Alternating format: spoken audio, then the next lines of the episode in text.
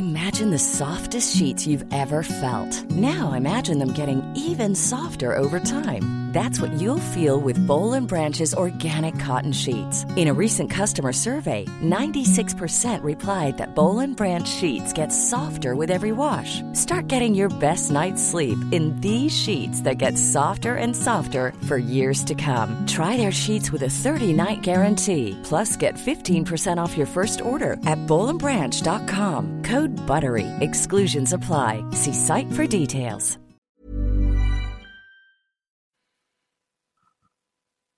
Bonsoir, bienvenue dans le podcast Culture PG du lundi 25 novembre 2019. Nous sommes de retour après pratiquement trois semaines d'absence.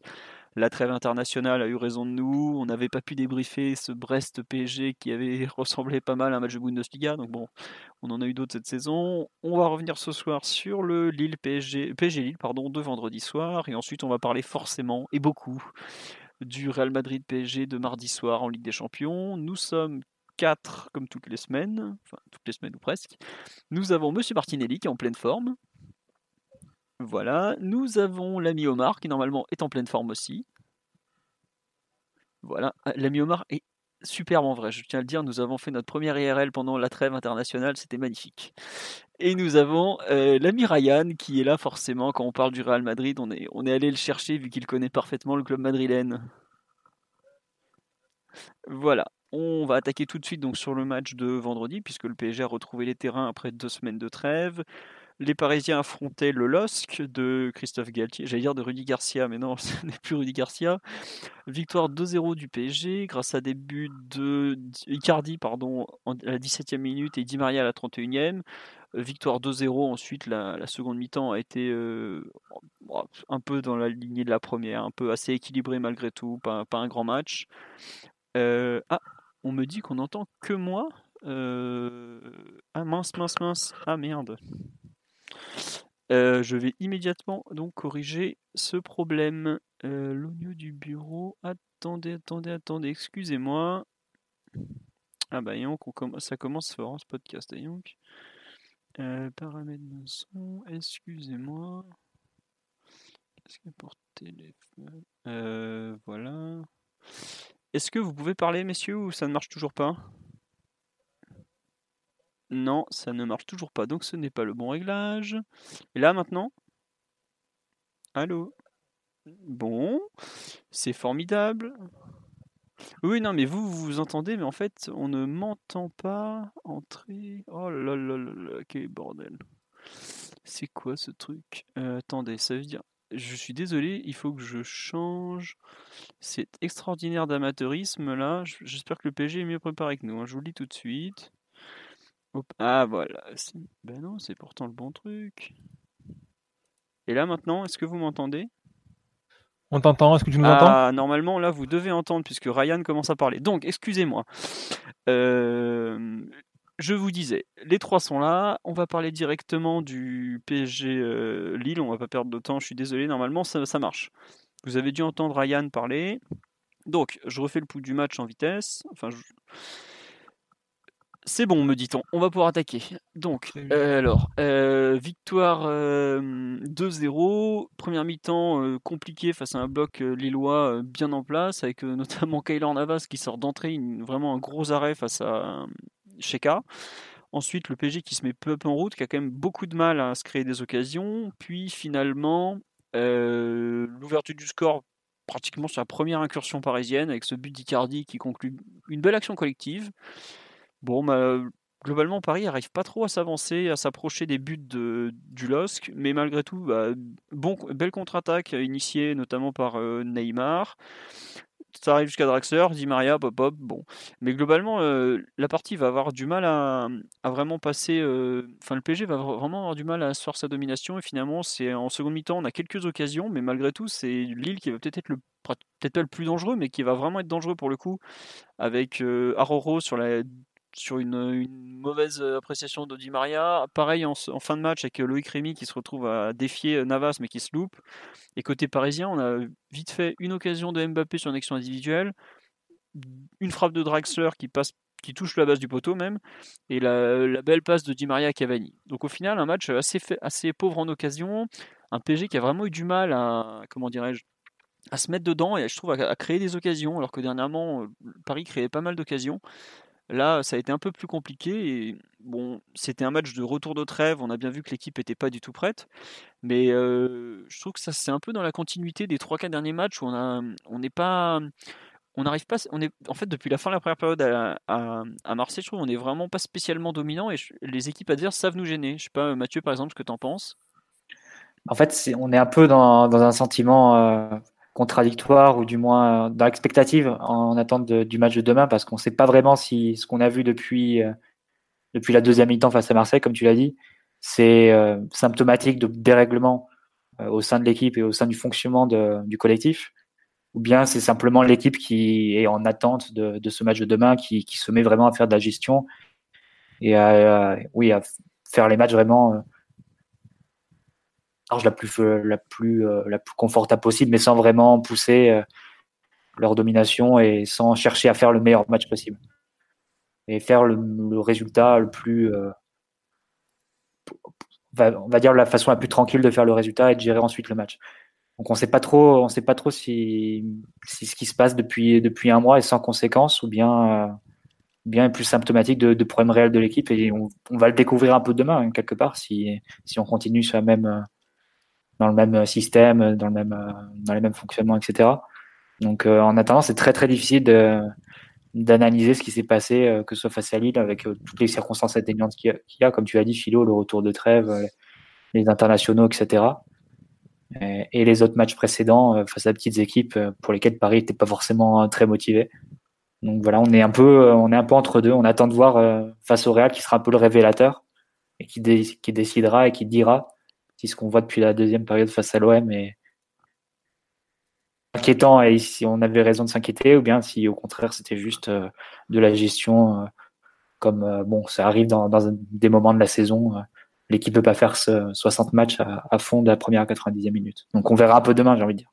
Ce bon Doumbé ce live nous dit moi je dirais qu'on sait déjà ce qu'il en est. Mais non faut pas faut pas être aussi négatif. Mais c'est vrai que on a quand même globalement depuis quelques semaines un, peut-être pas un manque de continuité, mais peut-être, on en avait parlé de mémoire après Dijon, peut-être, je pense qu'il y a un ensemble de choses. Il y a peut-être un creux physique, les joueurs qui n'ont pas fait de préparation, qui commencent à être un peu dans le dur. Il y a un creux mental, parce qu'honnêtement, bah, le championnat, les mecs, en ayant perdu trois fois, on a déjà 9 points d'avance en tête de la Ligue 1. Le deuxième, c'est Marseille qu'on a plié en une mi-temps. Je comprends que l'équipe, ils n'aient pas spécialement envie de se donner non plus à fond. Mais il y a quand même effectivement des, problèmes. J'ai parlé de créativité. Il y a aussi le fait qu'on concède beaucoup plus d'occasions qu'à une époque. Euh, Navas, ça fait euh, bah là à Brest, c'était Rico qui était dans les buts, mais il a été fortement sollicité. Navas à Dijon, il avait quand même, euh, il avait, il avait eu trois, deux trois arrêts à faire, alors qu'à une époque il n'en avait même pas un à faire dans le match. En Ligue des Champions contre Bruges, on avait été très gêné. Là aussi, Navas avait été sollicité. Enfin, je trouve qu'il y a quand même des, petits, des petits signes d'une équipe qui tourne quand même beaucoup moins bien qu'au mois de septembre, par exemple. J'ai pas l'impression que le PSG soit bien meilleur aujourd'hui qu'en septembre. Je sais pas, Omar, toi, ce que t'en penses, toi qui es toujours très dur.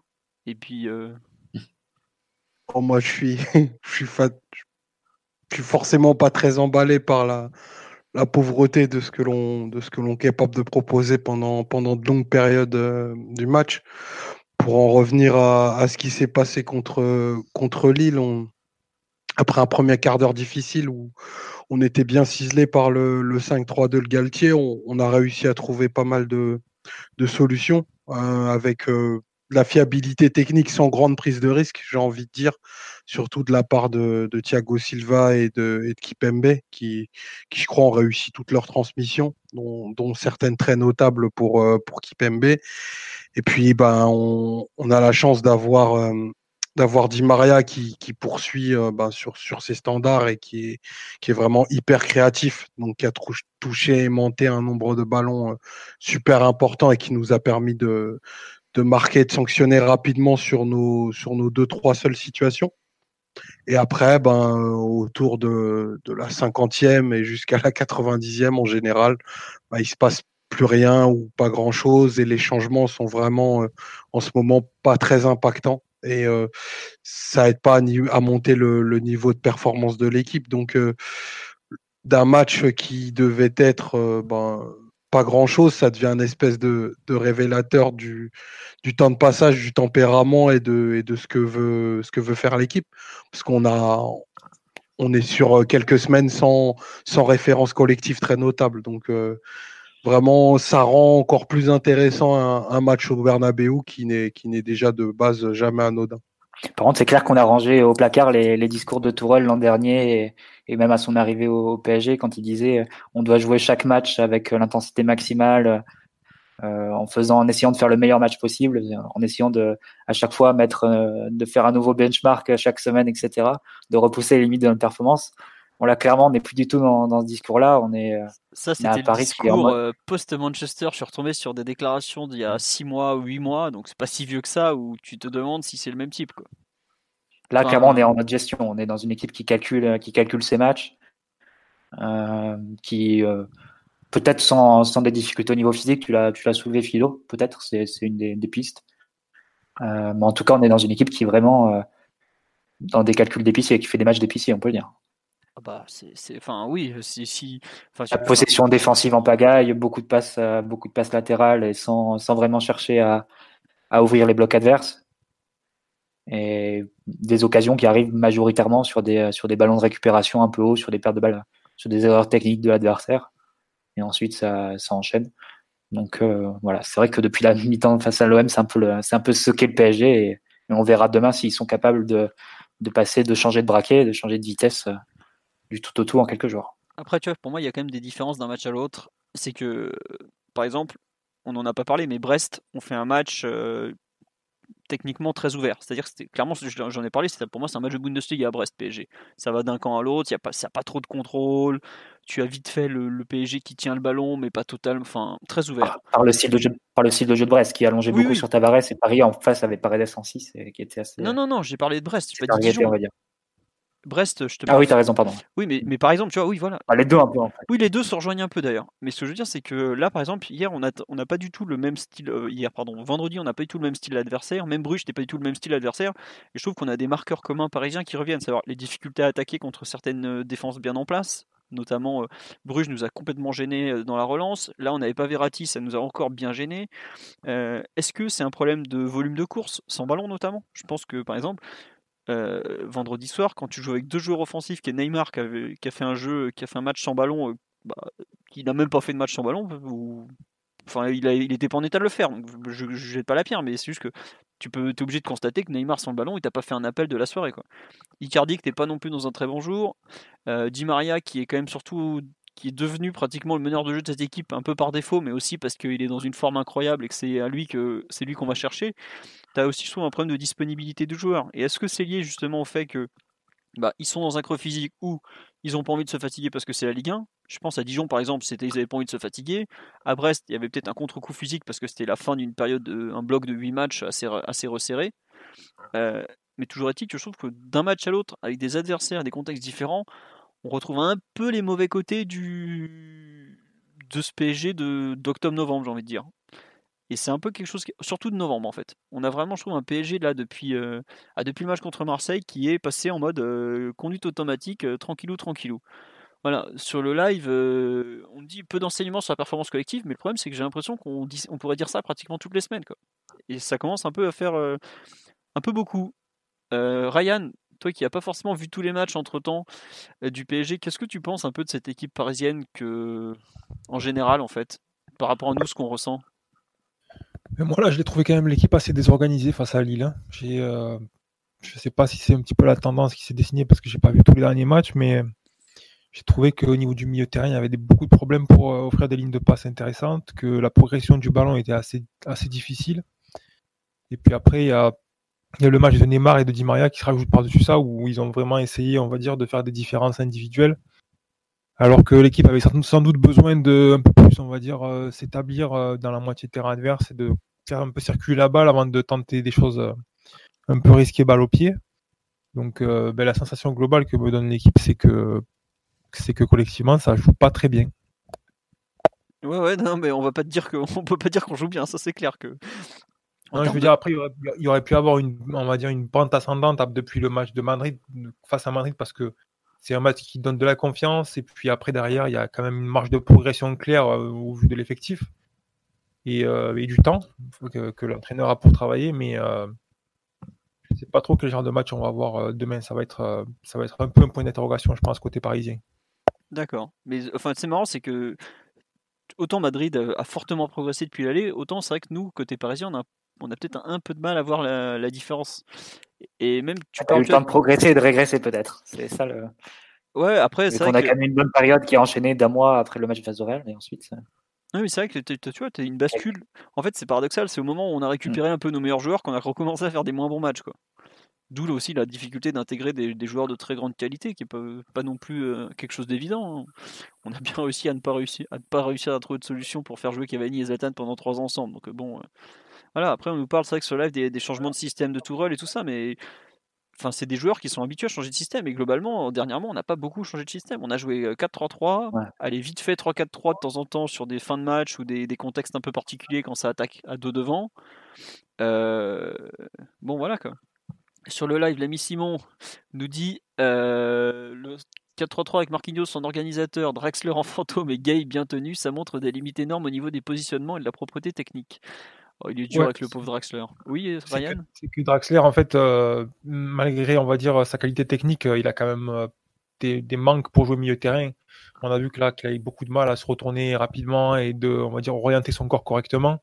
Et puis après, derrière, il y a une, une, lenteur dans son exécution là, sur cette rencontre qui fait que c'était impossible de d'apporter un petit peu de rythme et de dynamiser le jeu côté parisien. Quoi. Donc, dès lors que les milieux de terrain sont pas capables, on va dire, de mettre un peu de rythme dans la circulation du ballon et que les défenseurs ou euh, le, en l'occurrence la Marquinhos s'est tenté de directement euh, chercher Neymar ou Di Maria, de sauter entre guillemets un, relais, bah, la rencontre, euh, elle forcément, elle part pas sur de bons pour pour Paris quoi. Mm. Tiens, un truc très simple, effectivement, dans l'évolution de l'équipe qu'on n'a pas noté pour l'instant, c'est effectivement le contre-pressing on nous dit sur le live du duo Gay Verratti. Bon, Gay était, enfin Gay était là, Verratti était pas là, mais globalement le contre-pressing très haut sur le terrain, on le voit plus forcément de façon aussi présente euh, qu'à une époque. Je me souviens par exemple le match à Lyon ou à Bordeaux, on, on littéralement l'équipe adverse dans leurs 30 mètres, on les compresse et tout, c'est vraiment impressionnant. Là, ça fait combien de temps qu'on n'a pas vu une séquence euh, défensive de, de, bon niveau? Bon, mais pour bien, presser à la perte du ballon, il faut être bien placé. Et pour être bien placé, il faut aussi bien perdre le ballon et bien avoir attaqué au préalable, tu vois. Et quand tu perds le ballon comme euh, Paris l'a perdu sur, les, euh, sur la rencontre, là, dans l'ensemble où c'était euh, une, tentative, on va dire, d'exploit ou de, de gestes individuels ou d'action individuelle d'un des ailiers, avec les milieux de terrain qui étaient assez éloignés, les latéraux qui étaient assez éloignés, les défenseurs qui sont loin, Enfin, quand il y a autant d'espace en fait entre chaque pièce, quand tu perds le ballon, tu peux pas apprécier efficacement. En fait, c'est pas possible. Donc toi, oui, vas-y Mathieu, pardon. Non, non, mais c'est juste. Ryan, on en a parlé juste avant, euh, juste avant le podcast, mais c'est vrai que tu, constates à chaque fois que celui qui t'organise l'équipe, c'est plus Verratti que Neymar, forcément. Ah oui, complètement. de toute façon, c'est sûr. Et puis après, là, il y a aussi le fait, comme on disait, que Neymar a pas, on va dire, euh, lu la rencontre peut-être comme il aurait dû. Je pense qu'il a fait un match où il s'est de suite, on va dire euh, mis dans une disposition à essayer de faire des différences individuelles pour, euh, ben, pour faire marquer l'équipe. Et on a vu qu'en fait que ben, il y avait beaucoup de pertes de balles qui s'effectuaient assez tôt, que l'équipe était mal placée pour euh, ben, pas équipée pour presser et récupérer la balle correctement. Mais après, c'est ça a été un mal récurrent tout le match. Et je pense que ça, ça commençait dès les premières passes avec le fait que euh, Marquinhos décroche entre les deux défenseurs centraux pour offrir des solutions mais que derrière les deux milieux terrain, Gay et, euh, et Draxler, ne, ouais, ne répondent pas présents en termes de ligne de passe et de disponibilité. Parce que du coup, en fait, euh, ça a invité le pressing lillois, mais euh, les Parisiens ne sanctionnaient pas, on va dire, le pressing, enfin, ne profitaient pas du fait que les, les, Lillois gênaient les premières passes, placer dans le dos de cette première ligne lilloise et venir justement offrir des lignes de passe aux, aux défenseurs, à Marquinhos, etc., pour faire progresser la balle. Donc euh, c'était souvent des passes un peu forcées à une touche de balle où on a vu des joueurs un peu tenter des gestes difficiles et ça passait pas trop. Il y a eu euh, techniquement, euh, on va dire que les Parisiens étaient dans l'ensemble dans un mauvais match et du coup c'est ce qui a fait que Paris gardait quand avait rarement le ballon et quand le Paris l'avait, les phases étaient très courtes avec la balle. Mais tiens, vous avez pas l'impression en fait, plus j'en ai un peu déjà parlé avant, mais j'ai l'impression que tu as une partie de l'équipe qui a avancé autour de, PSG Real, donc le contre-pressing, tout ça, une partie de l'équipe qui n'était pas là et qui revient peu à peu. Là, par exemple, sur live, on me parle de Sarabia, qui était un joueur, un, joueur offensif qui défendait, ouais. Mais par exemple, lui, il est complètement sorti des plans parce qu'offensivement, il n'arrivait pas à répondre. Mais j'ai l'impression qu'en fait, il y a une partie d'équipe qui a, qui a, qui a connu ce PSG Real et qui, a peut-être gardé des principes, tout ça, et une autre partie qui n'a pas du tout connu. Je pense notamment à Neymar ou à Mbappé qui, qui reste sur plusieurs matchs très, très douteux, on va dire, enfin vraiment pas terrible en termes même de, de collectif et tout ça. Et je sais pas, j'ai l'impression qu'en fait le, ce PSG-là doit apprendre à réintégrer ses, ses joueurs majeurs, surtout quand il n'y a pas Verratti, comme, comme tu l'as dit Mathieu, qui quand même est un joueur clé et qui aujourd'hui ne sait plus vraiment attaquer ensemble ni défendre ensemble en fait. Et c'est un peu douteux cette. Enfin, je sais pas, c'est. Disons qu'il y a un sentiment qui est vraiment de. Tarabia avec celui de, de, Neymar et Mbappé, indépendamment de la différence de niveau, juste le profil, ça, ça a absolument rien à voir. On s'en est peut-être plein parfois, mais Sarabia, c'est un joueur qui va prendre assez peu de risques au final, du moins avec le ballon dans les pieds, et qui va proposer sans ballon, qui va faire du travail d'appel, qui va libérer un peu des espaces pour les autres. Euh, qui va s'engouffrer dans les espaces qui sont libérés et une fois que le ballon est perdu, qui va être très très discipliné. À l'inverse, et on l'a dit, c'est un peu le, la problématique récurrente depuis deux ans et un peu euh, ce sur quoi Emery et, et euh, doivent, enfin c'est un peu la question à laquelle doivent répondre Emery puis Tourelle depuis depuis trois ans. c'est comment tu gères les, les multiples paires de balles que qu'occasionnent Neymar et Mbappé? comment t'équilibres l'équipe par rapport à ça? Comment t'amènes l'équipe à trouver Neymar et Mbappé dans des zones où ils peuvent perdre la balle sans que ça euh, déséquilibre vraiment euh, l'équipe à la perte de balle. Donc comment tu arrives à mettre en place euh, une possession qui amène Mbappé et Neymar à jouer assez haut, à jouer, à jouer dans des zones où ils peuvent perdre le ballon, ils peuvent prendre des risques et ils peuvent bah, exprimer leur créativité? Et c'est globalement, on peut dire, en deux ans et demi, on y est très, sur la durée, on n'y est jamais parvenu. On y est parvenu seulement sur des durées assez, assez courte et assez, assez ponctuelle. Euh, euh, c'est la grande question et l'intégration de Neymar et Mbappé, c'est l'arlésienne, mais au fond, on n'y a jamais vraiment répondu et on n'a jamais vraiment euh, euh, réglé cette question-là. Donc, c'est encore une question en suspens. Je ne sais pas si tu te rappelles, mais quand tu avais traduit la fameuse interview de, comment dire de Unai à c'était quoi le magazine espagnol qui est excellent? C'était Perarno l'intervieweur. Voilà, oui, c'était bon. Enfin bref, le magazine de Perarno, il disait mais il faudra des années avant qu'on exploite vraiment Neymar au PSG. Et quelque part, c'est un peu ça. On est toujours là à savoir euh, comment se retrouver, comment lui mettre un peu la meilleure structure autour de lui pour, pour tirer la quintessence de son talent sans, sans déséquilibrer tout le reste. On avait trouvé des solutions l'an dernier avec ce catch. Je crois que c'était Gal dans El País qui est l'an dernier où il fait une interview où il dit euh, le soir de PSG Bayern le 3-0 pourtant et il disait euh, moi j'ai vu une, incompatibilité entre Neymar et le reste de l'équipe. Enfin comme s'il se sentait euh, enfin il disait deux entités qui réfléchissent pas de la même façon en fait. D'un côté un bloc qui veut garder le ballon qui veut euh, qui veut le faire circuler qui veut passer la balle qui veut progresser par possession courte etc et de l'autre un joueur qui est un, tourbillon de créativité on va dire quelqu'un qui qui veut sur chaque possession de balle créer une occasion et, et faire la différence et, euh, Van Gaal disait sur ce match-là, euh, tu sentais qu'il y avait presque deux entités et qui réfléchissaient pas de la même façon. Et au fond, je sais pas si on peut aller jusque là, mais tu, sens toujours que Neymar et l'équipe font pas font pas un, font pas euh, que Neymar n'est pas n'est pas une partie de l'équipe, mais presque un élément un peu un peu séparé. Et euh, du mal un peu à relier tout ça euh, pour faire quelque chose de cohérent. Et après, c'est vrai que les multiples absences empêchent vraiment de, un travail sur le fond bah, qui permettent euh, de, de, lier tout ça. Quoi. Avec la fameuse stat comme quoi Neymar a aujourd'hui raté plus de matchs qu'il n'en a joué avec le PSG. Bon, ça devrait normalement être euh, faux d'ici à la fin de la semaine, pour peu qu'il ne se blesse pas, ce qu'on lui souhaite évidemment, mais c'est très dur de, de, travailler tout ça. Quoi. après, c'est vrai qu'il y a une remarque sur que je trouve très juste, c'est Mbappé et Neymar, ils savent attaquer ensemble, mais est-ce qu'ils savent jouer tous ensemble? En fait, c'est pas forcément la même chose. C'est-à-dire que c'est deux joueurs qui vont beaucoup se trouver, par exemple, et c'est normal qu'ils ont des, des, atomes crochus en termes de football qui sont évidents. Et puis c'est deux très très grands joueurs, donc ils seront toujours, ils auront toujours envie de se rapprocher. Mais c'est pas évident de faire jouer tout le monde ensemble. Et c'est vrai que on n'a même pas pu le travailler en plus euh, au cours des trois derniers mois. Donc, euh, c'est ça qui est fou, c'est qu'on est au mois de novembre, enfin même on est fin novembre, donc on est, on a passé le tiers de la saison. Et au final, euh, les meilleurs matchs qu'on a sur cette saison, c'est des matchs où il nous manque l'un des deux, voire les deux meilleurs joueurs de l'effectif quand même. Rien que ça, c'est une aberration, mais ça montre aussi à quel point on est encore en phase de construction et à quel point il va falloir vite, quelque part, bâtir un peu les choses. Après, bon, c'est vrai que c'est pas c'est pas évident et on nous dit aussi euh, comment ça se fait que par exemple quand Verratti est pas là il a pas de circuit de passe travailler mais c'est peut-être aussi parce que le PSG a beaucoup de matchs et qu'il ne peut pas tout travailler aussi quoi. Enfin il y, a tellement de choses à travailler. On a parlé par exemple à un moment à un moment pardon, de l'animation des couloirs et que le fait qu'on concentrait très peu en début de saison. On voit que ça a été changé. On a parlé du contre-pressing. À un moment, on voit que ça avait été travaillé parce qu'il y avait quand même une certaine coordination malgré tout, même si on voyait qu'il y avait du travail. Au bout d'un moment, euh, il y a des matchs tous les trois jours. Les joueurs sont pas toujours dispo. C'est dur de travailler tout ce qu'il faudrait travailler. Si le PSG jouait qu'un match par semaine, on pourrait voir des grosses évolutions. Mais là, c'est pas non plus euh, évident, évident de faire tourner tout ça.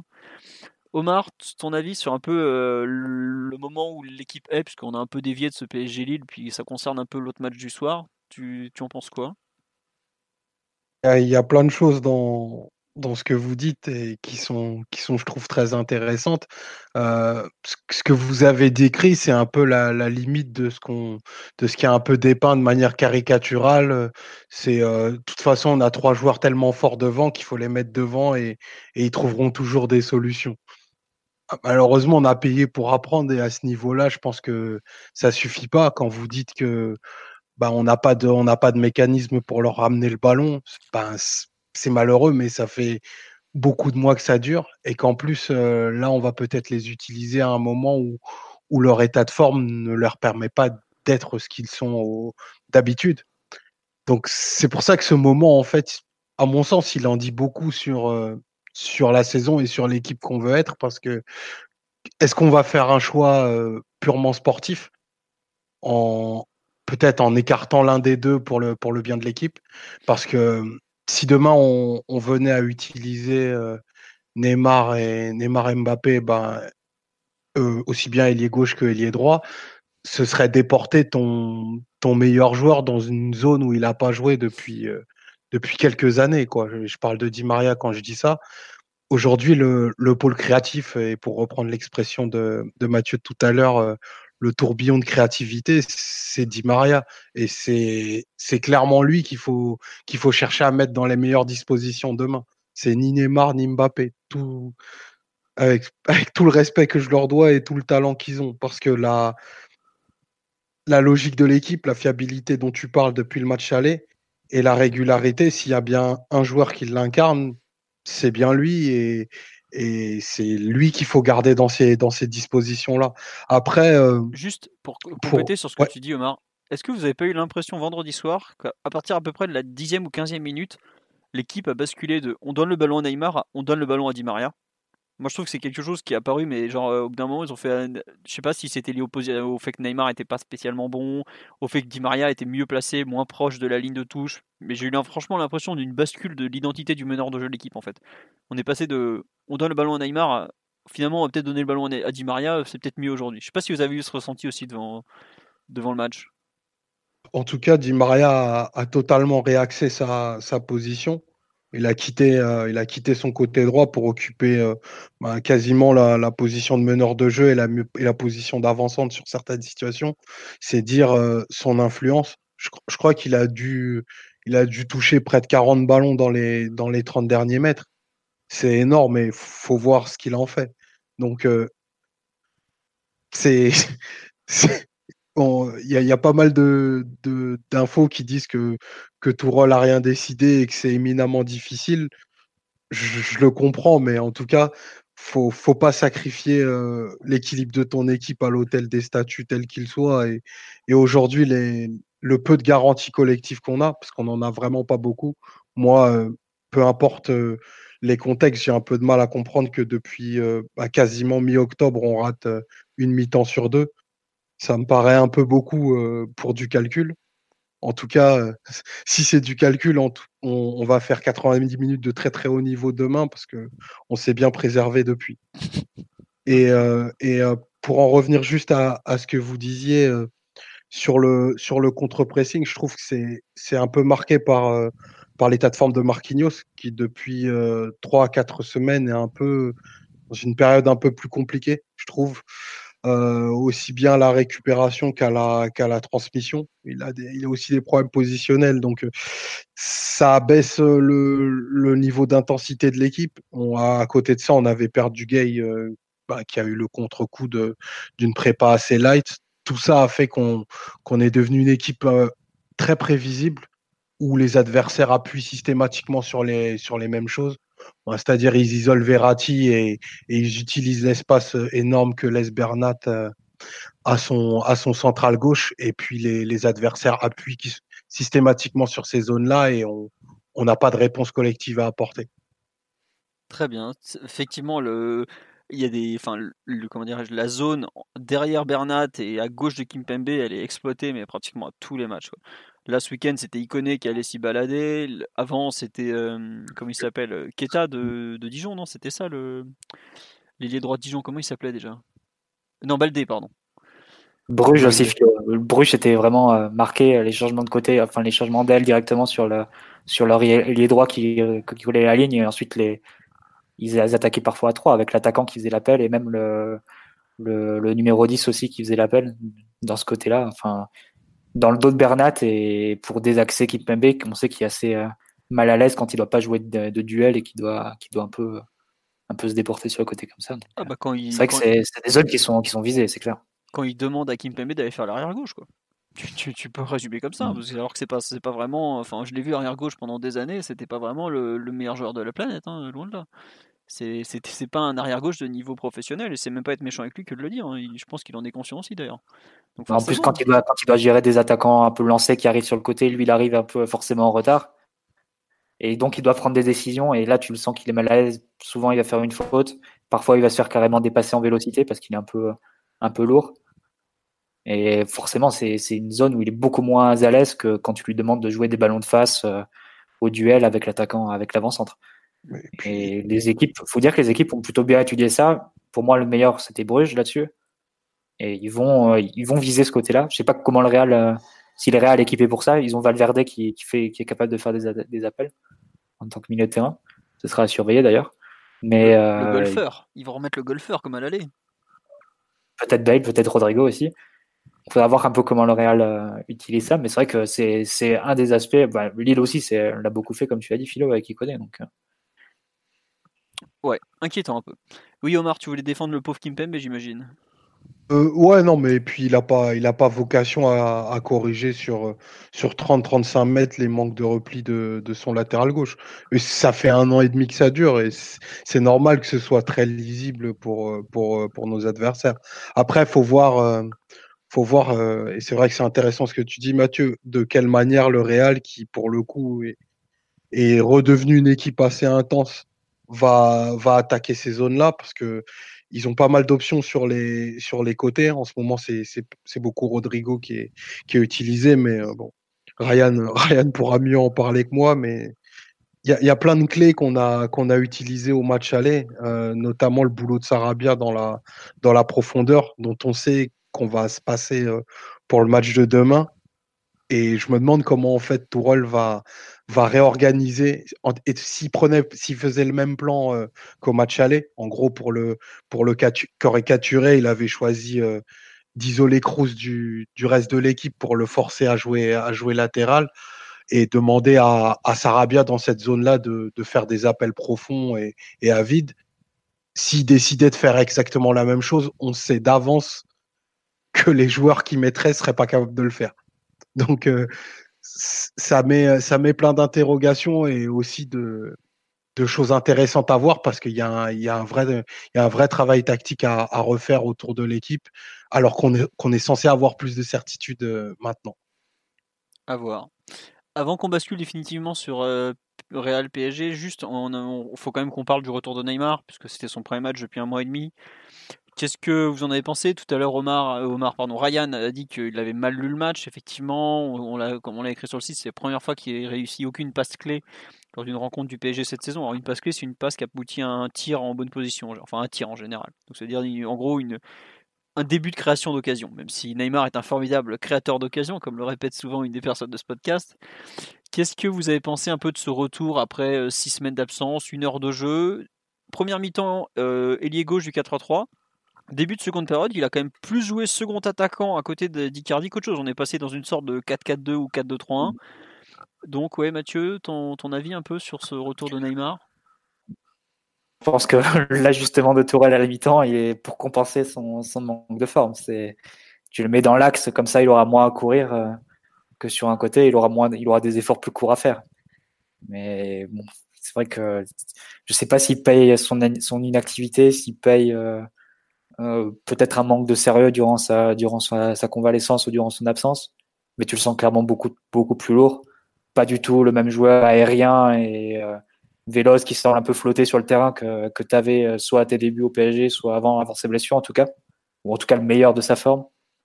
Donc il est très très loin de ça.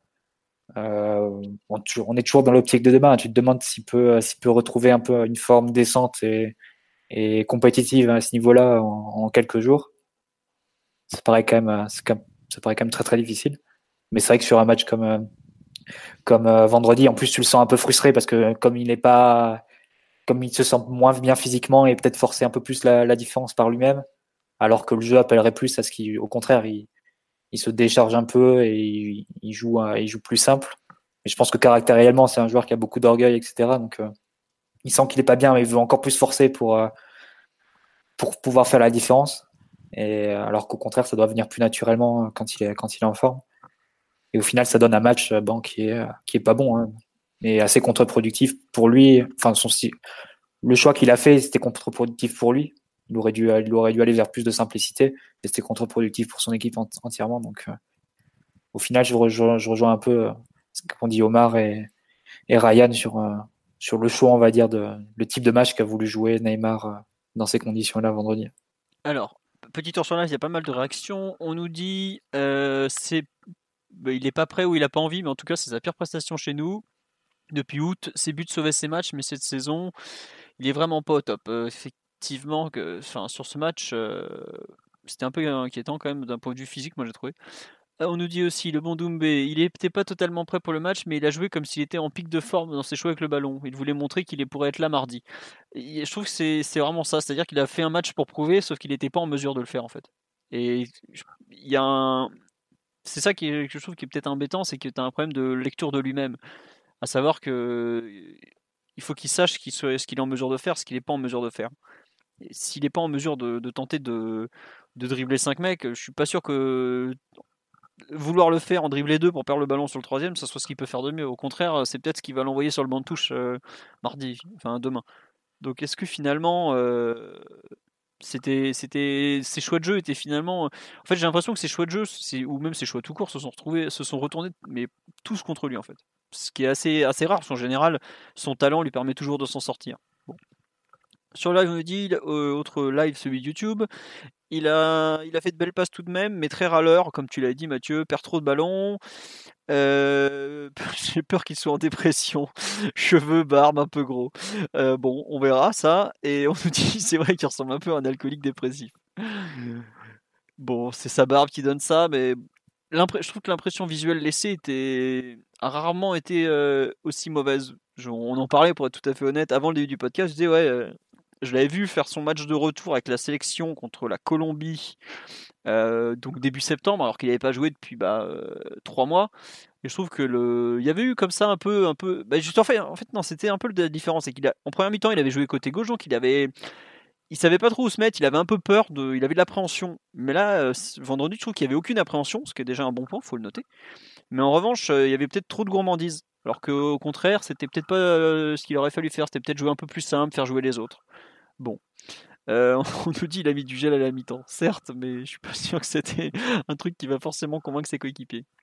Donc, euh, globalement, en fait, quand je lis un peu les réactions en général depuis plusieurs jours et tout, j'ai l'impression que il a plus convaincu les gens qu'il n'était pas du tout prêt physiquement. Et c'est normal, il a été absent six semaines alors qu'il avait déjà été absent trois mois. Enfin, on parle d'un joueur, si je me trompe pas, il, avant la rencontre ou même après, il avait, il moins joué qu'un joueur comme Choupo-Moting, qui est un joueur qu'on appelle quand on est en galère de de, nombre. Quoi. Donc forcément qu'il n'est pas prêt physiquement, c'est normal. Et le but, c'est pas forcément qu'il soit prêt physiquement au mois de novembre. On préfère l'avoir en février, mars, quand ça compte. Mais c'est vrai que il est apparu euh, vraiment comme euh, comme pas prêt quoi. Et ce que me dit Simon sur la live, c'est Lille a fait un gros match sur lui avec énormément d'agressivité entre Bernat, Gay, Icardi, aucune solution simple autour de lui. Bah, c'est vrai que le seul qu'il a réussi à trouver finalement, ça a été Bernat. Il l'a trouvé, je crois, deux fois, notamment sur l'occasion de Gay. C'est lui qui crée la, la comment dirais-je, le décalage avec sa bonne passe en profondeur. Mais bon, c'est, ça n'a pas été une grande réussite. Oui, Mathieu, tu veux compléter? Euh, Simon cite le nom de Gay parce qu'on a vu un débat à un moment, on se disait du côté de Neymar qui tu fais jouer Verratti pour lui apporter les ballons et pour avoir une relation technique assez proche de lui, ou Gay pour lui pour le couvrir, on va dire, et, être prêt en cas de perte de balle. Là, Tourelle s'est adapté, je pense à la forme précaire. Il a mis, il a décidé de changer Gay de côté. Gay a joué côté gauche en début de match. Et au final, bon, c'est vrai que tu au moins un joueur pour pour courir euh, vers son but une fois que Neymar avait perdu le ballon. Mais par contre, c'est vrai que ça le ça l'isolait complètement et avec Di Maria de l'autre côté, qui est l'autre joueur un peu technique de l'équipe, forcément, comme ils sont euh, sur des côtés opposés, ils n'ont pas forcément une relation euh, proche et, directe pour combiner, échanger et, développer le jeu. C'est vrai que ça l'a pas mis dans les meilleures conditions et ça l'a peut-être encore plus incité à, forcer la décision seul parce qu'autour de lui, il n'y avait pas vraiment de. C'était un peu le seul îlot de créativité sur un côté qui était un peu sinistré, sinon, à ce niveau-là. Omar ou Ryan, vous voulez compléter l'analyse de Mathieu sur euh, le match de Neymar? Totalement, totalement hors de forme, totalement hors de propos dans, sa lecture du match. Euh, ça, ça augure rien de ce qu'il sera capable de faire demain, vu, euh, vu l'orgueil énorme, mais en fait, c'est là où est ma crainte. J'ai peur qu'il soit capable de faire un, un match énorme demain, aussi bien euh, techniquement que, que, physiquement, mais que ça lui coûte parce que le match arrive trop tôt pour un joueur qui est en, qui est en reprise. C'est. Non, juste, je comprends pas que, que ça lui coûte en fait. Dans que ça lui coûte euh, physiquement en fait. Ah oui, qui se met dans le rouge et qui, qui, se pète quoi, par exemple. Voilà, voilà dans, dans sa phase de, de réathlétisation, pardon, c'est un match qui arrive un peu tôt vu l'état de forme qu'il a montré il y a, il y a 72 heures. Euh, J'ai pas de doute que voilà, à l'orgueil et à, plein d'autres choses, il soit capable de se mettre au niveau, mais que pour les 5-6 semaines à venir, ce soit un match qui lui coûte énormément en fait.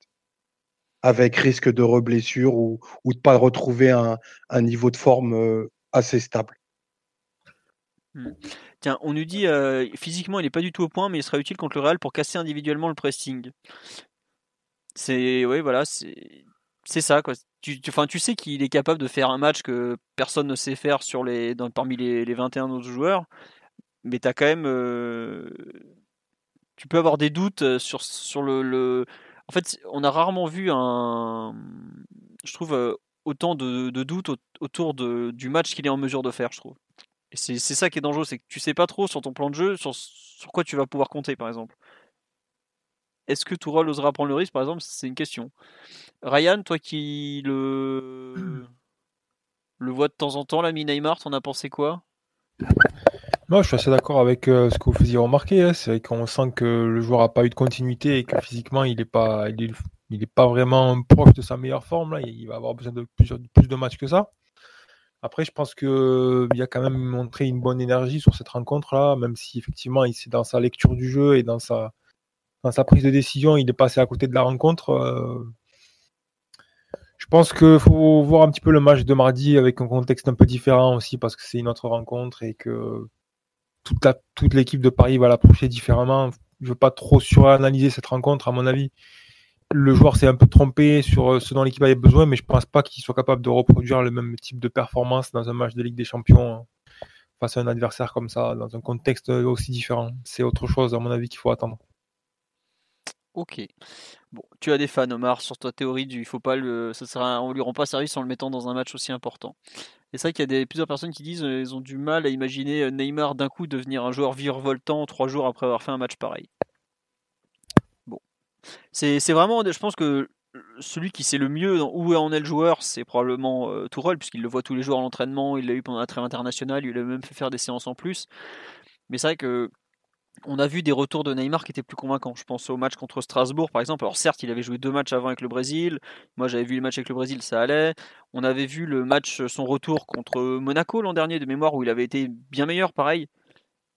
Là, bon, c'est euh, j'ai rarement été aussi perplexe après un match de Neymar honnêtement. C'est vraiment une partie que je, n'arrive pas à lire. Est-ce que c'est euh, c'est par exemple est-ce que c'est lui qui s'y est mal pris? Est-ce que c'est lui qui est vraiment trop loin en termes de forme? C'est vraiment une enfin après faut, faut voir aussi qu'autour de lui euh, c'était pas folichon non plus quoi. Je veux dire en termes de, d'individualité et de solutions proposées je l'ai trouvé relativement seul du moins sur la première mi-temps en termes de on va dire, d'intention pour faire progresser l'équipe. Il n'y avait pas beaucoup de mouvements. Le fait que lui avait, beaucoup, avait cette défense à 3 plus les, deux latéraux, ça a bloqué tous les couloirs. Donc les latéraux n'avaient pas possibilité de partir lancer, on va dire, dans le dos de la défense adverse. Donc il y avait vraiment euh, des situations de jeu un peu arrêtées où c'était le seul qui accélérait et quand il tournait un peu la tête, euh, même, pour ceux qui veulent, qui veulent regarder le match une nouvelle fois, vous verrez, en termes de ligne de passe, il n'y avait vraiment pas grand chose d'intéressant. Donc après, on peut reprocher aux joueurs d'avoir systématiquement euh, tenté des choses un peu risquées, mais de ne pas avoir peut-être un peu pris le temps de poser le jeu, mais il faut aussi quand même questionner un petit peu la qualité du jeu collectif et le comportement de certaines individualités autour de lui.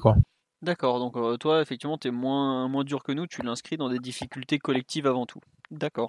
Oh, non, je pense que individuellement, il est en difficulté, mais je pense que voilà, il faut regarder également un petit peu les connexions qu'il avait autour de lui et ce, qui était, ce, qui était, ce qui était possible de faire en fait hein, sur le plan collectif. Parce que bon, même si c'est un grand joueur, au final, c'est toujours utile d'avoir un joueur qui va être capable d'attaquer la profondeur et de faire reculer la défense, un milieu de terrain qui va créer des espaces ou qui va offrir une ligne de passe un défenseur qui va être euh, prêt à récupérer le ballon en cas de perte de balle. Et tout ça, c'était absent en fait hier. Il y a vraiment euh, un dysfonctionnement collectif global. Donc, euh, dès lors que c'est une individualité qui va monopoliser le ballon et qui va tenter encore et encore et encore de faire progresser la balle, si à chaque fois qu'il le perd, il y a tout le reste qui ne suit pas, c'est-à-dire le pressing, le placement, les, options pour faire progresser la balle, ben, c'est sûr que ça, ça, rend les choses compliquées et, et ça noircit énormément le tableau pour lui parce qu'au final, c'est lui qui prend les initiatives.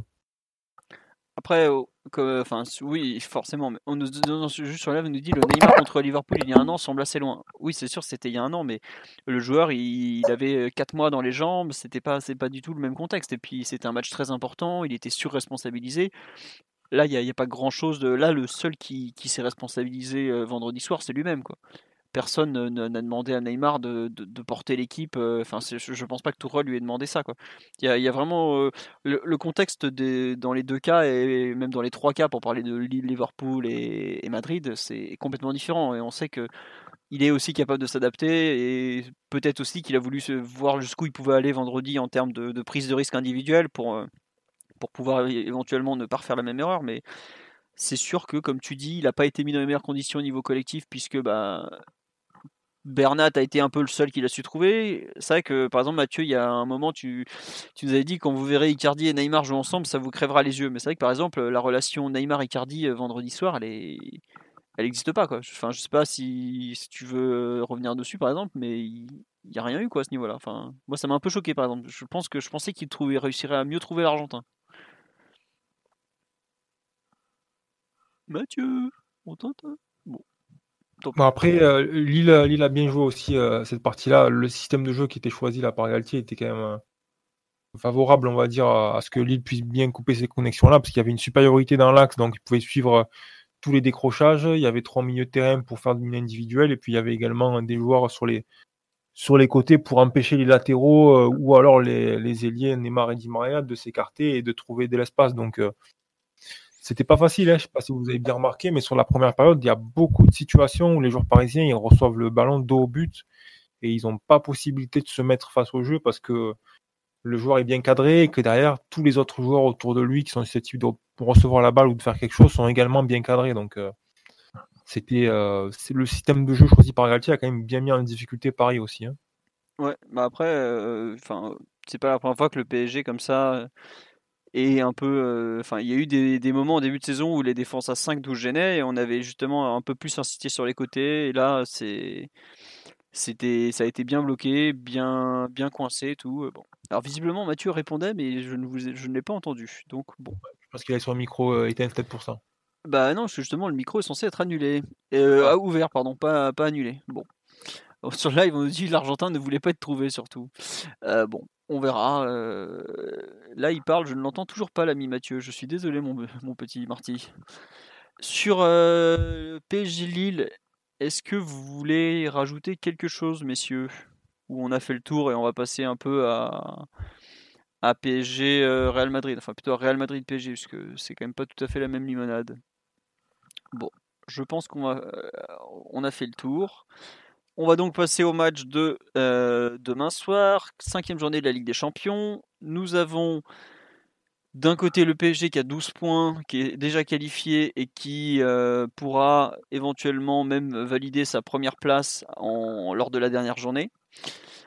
On va commencer directement par parler de la partie madrilène, puisque l'ami Ryan est limité en temps. Alors, Ryan, de ton côté, la composition madrilène à attendre, quel est-il? Bon, je pense qu'on est tous les deux d'accord pour dire que ça sera Courtois dans les buts, mais ensuite, euh, Ouais. la défense. Bon, la défense centrale, je pense que ça sera sans surprise euh, Vara- Varane et Ramos. Euh, Nacho revient à peine de blessure et euh, Militao a eu, a eu aucune continuité euh, depuis sa dernière rencontre. Il y a très peu de temps de jeu, donc c'est, il n'y a vraiment pas de surprise à attendre hors blessure. Ça devrait être cette charnière-là. Ensuite, je pense qu'on aura Marcelo qui était, euh, qui était mis au repos là ce week-end. Côté gauche et euh, Carvajal à droite. Attends, juste une terrain- question. Euh, Marcelo était au, week- au repos ce week-end donc? Oui, oui, oui, il c'est était- Mendy qui a joué. Mais il était, oui, ça je sais, mais il n'était pas en sélection pourtant si? Je ne sais pas s'il était en sélection, Parce mais que pour moi en sélection c'était Renan Lodi et Alexandro. Donc c'est Ouais. pour moi je non, vois non, je crois pas qu'il- je crois pas qu'il était appelé. Non, non, il, en fait, il était blessé, mais euh, enfin, il était en condition de jouer, de ce que j'ai compris, mais Zidane a préféré le laisser sur le repos pour le match de mardi. D'accord, ok. Ok, ok. Donc non, parce que comme euh, je sais que Mendy a beaucoup joué dernièrement, euh, je Ouais, comprends a pas joué pourquoi il l'a pas fait jouer en fait. Bon, Donc, du coup, Car- Carvajal à droite, je disais, et puis après au milieu de terrain, normalement, ça devrait être Casemiro, Kroos, Modric. Avoir peut-être Valverde à la place de Modric, mais je suis pas certain que ça soit. C'est une possibilité, mais je pense que quand même Zidane va partir sur euh, le, le trio classique. Et puis après, normalement, je pense qu'on devrait voir Hazard, Benzema et Bale euh, devant. Hazard, Benzema. Ah, tu prends Bale à droite donc plutôt que Rodrigo, euh, par exemple. Oui, je, je pense que Bale, euh, malgré tout ce qui se passe, etc., parce que les- toute la partie extra-sportive et tout ce qui se dit un petit peu, euh, et même compte tenu de la relation euh, avec Zidane qui semble pas vraiment très bonne, je, je pense que ça reste quand même systématiquement le premier choix de Zidane, en fait. D'accord. Parce que parce qu'il il peut, il peut faire certaines choses en partant de, cette, de ce côté droit-là qui complète vraiment bien ce dont a besoin l'équipe. quoi. Ok. Euh, et par exemple, euh, Mathieu, oui? On entend la philo ou pas? Oui, il Oui. est de retour. il est de retour. Non, non, euh, non, continuez. Ah non, non, non. C'était la question, c'était plus par rapport en fait à pourquoi tu dis Rodrigo, tu n'y crois pas donc euh, Ryan? Non, c'est pas que j'y crois pas, c'est que je pense que c'est un joueur qui rentre, qui apporte, un- qui s'emboîte un peu moins avec les autres en fait et avec le plan de jeu là qui est en train de se dessiner. Euh, après, c'est une option, mais euh, je pense quand même que avec Rodrigo, il y a quand même ce, avec Bale, il y a quand même un, plus de, détermination, de capacité à déséquilibrer, euh, à faire des différences que avec Rodrigo, il n'y a pas quoi. C'est c'est c'est évident. On l'a encore vu ce week-end. euh, Bale, il est rentré euh, 20 minutes, je crois, ou quelque chose comme ça, et puis il a quand même réussi à faire une, ou deux fois des, des grosses différences, quoi. Donc, euh, c'est quelque chose dont l'équipe a besoin, je pense. D'accord. Et par On l'avait vu à l'aller de toute façon. On l'avait vu à l'aller de toute façon où le Real qui était en difficulté, même dans un Real qui était en difficulté, il paraît qu'il dominait nettement. Bah, il avait réussi à se créer des occasions, à marquer un but refusé. Euh, je Ouais, sais plus pourquoi. main. Pour une main, pour une main exactement. C'est un garçon qui apporte de la profondeur. C'est voilà, il, je veux dire, il- en un contre un sur des grosses distances, euh, c'est quelqu'un qui fait beaucoup de différence aussi. Ça, c'est chose que Rodrigo apporte pas.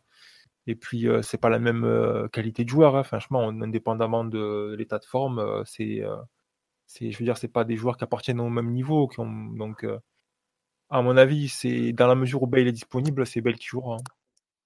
Ryan, que tu cites Modric comme titulaire favori, on va dire, au milieu de terrain, sachant Comment? que le rebond, on va dire, du Real Madrid coïncide pas mal avec l'entrée de Valverde dans le 11, qui apporte Ouais. un peu ce profil de milieu euh, dynamique, euh, qui, qui fait des courses, qui, peut, qui donne souvent la hauteur du pressing euh, de l'équipe. Euh, moi, je serais pas surpris de le voir titulaire demain, sachant qu'il serait dans, dans la zone de Neymar, éventuellement, ou dans la zone de Mbappé, quoi qu'il en soit. Ouais, c'est une possibilité. Côté droit, avec du physique au milieu, du dynamisme. Ouais, ouais.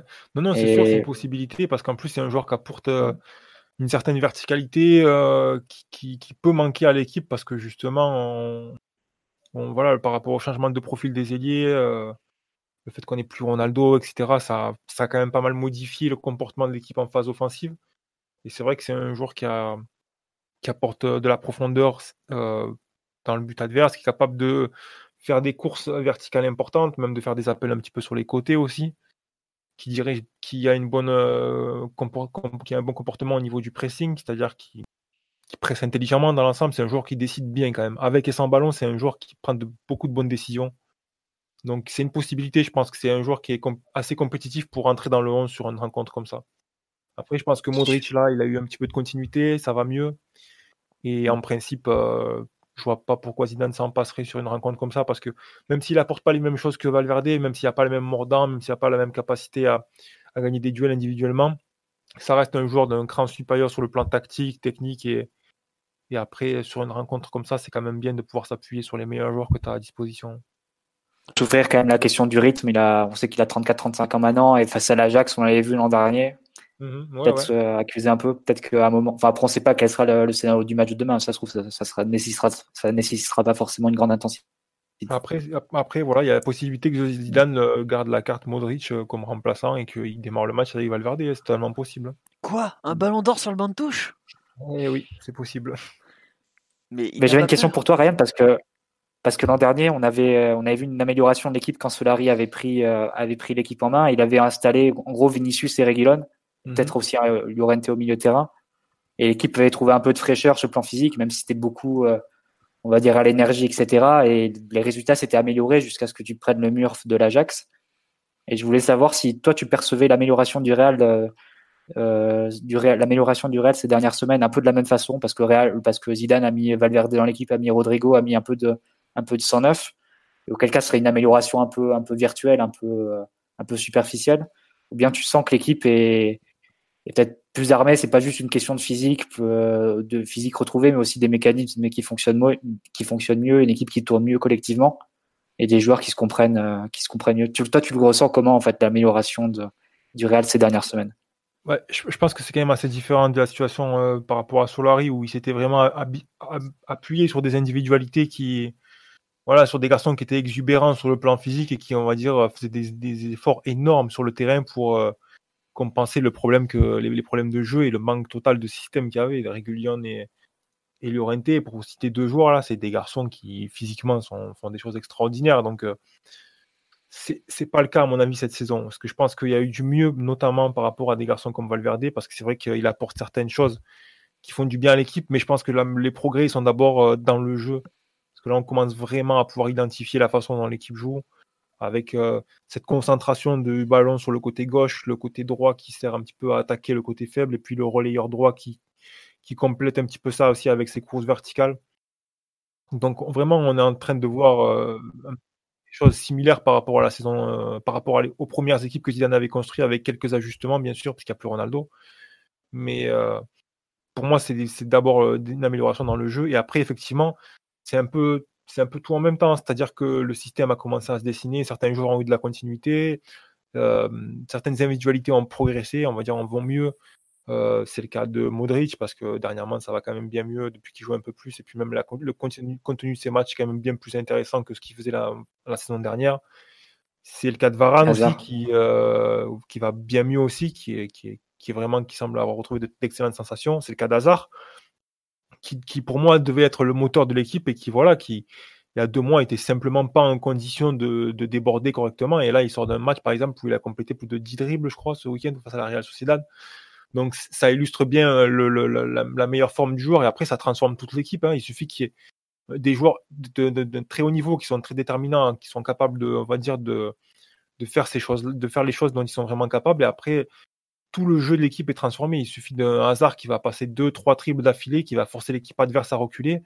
Et puis après, c'est toute l'équipe qui se met dans la moitié de terrain adverse. Et puis le ballon commence à circuler. Et puis après, on commence à voir intervenir les changements d'orientation, etc. Donc vraiment, c'est euh, sont des progrès collectifs, mais qui sont connectés euh, forcément à l'amélioration individuelle de, certains joueurs. Et après, pour différencier un petit peu par rapport à ce qu'avait fait Solari l'an dernier, là, c'est quand même et Zidane qui s'appuie sur un, groupe de joueurs qui, sens, a beaucoup plus de possibilités sur le plan individuel à faire des choses, euh, à faire de grandes choses par rapport, par exemple, au groupe sur lequel Solari était un petit peu appuyé, où il avait fait entrer des joueurs, on va dire, de standing moindre, mais avec des capacités euh, athlétiques et physiques à, aider l'équipe à affronter certaines situations, mais où le potentiel était inférieur. Là, on a quand même vu que Zidane avait investi du temps pour essayer de récupérer le meilleur Marcelo possible, qui a fait de bons matchs depuis ce début de saison, qu'il a insisté avec Cross, qui est quand même le joueur le plus important de l'équipe en termes de système à l'heure actuelle. On verra comment ça évolue avec Hazard, mais pour l'instant, c'est le cas. Qu'il a également insisté pour garder Varane, pour garder Modric. Voilà, euh, c'est des joueurs qui sont capables de faire beaucoup plus, en fait. Et effectivement, le fait qu'il y ait aussi certains joueurs qui étaient un peu importants l'an dernier et qui sont passés au second plan, ça montre aussi qu'il y a plus de possibilités pour lui. Donc, euh, quelque part, il a pu s'appuyer sur des joueurs avec plus de talent, mais aussi parce qu'il en a plus à disposition. Euh, Solari n'avait pas forcément le même groupe à sa disposition. Il n'avait pas de Eden Hazard sur qui il pouvait s'appuyer. Et ça, c'est vrai qu'au fond, ça fait beaucoup de différence. je, le répète, mais voilà, quand Hazard il sort d'un match où il a posé 10 triples euh, dans, un match, on, sent qu'on est en train de, voir un petit peu le, joueur qui, cartonnait à Chelsea l'an dernier et que s'il n'est pas encore à sa meilleure forme, il en est de plus en plus proche. Et là, il est dans une forme où il est réellement dangereux et où il peut faire des grosses différences face à n'importe quel adversaire. Juste euh, pour hasard, il y a une personne qui dit ouais, il a, a même pas les stats de Neymar, mais visiblement c'est une constante des dernières semaines, c'est il fait des bons matchs mais il ne stat pas. C'est vraiment ça pour le coup, non? Ouais, il n'y a pas cette capacité à produire des buts qui, euh, qu'on attend, qui d'ailleurs qui je pense qu'il lui appartient, parce que même si c'est pas un joueur de 30 ou 40 buts par saison, c'est quand même un garçon qui est capable de produire 15 passes décisives et 15, 15 euh, buts par saison sans trop de difficultés quand même, sans être un grand buteur, c'est un mec qui finit. Donc il n'a pas encore mis le pied à l'étrier à ce niveau-là, je pense que ça va pas tarder.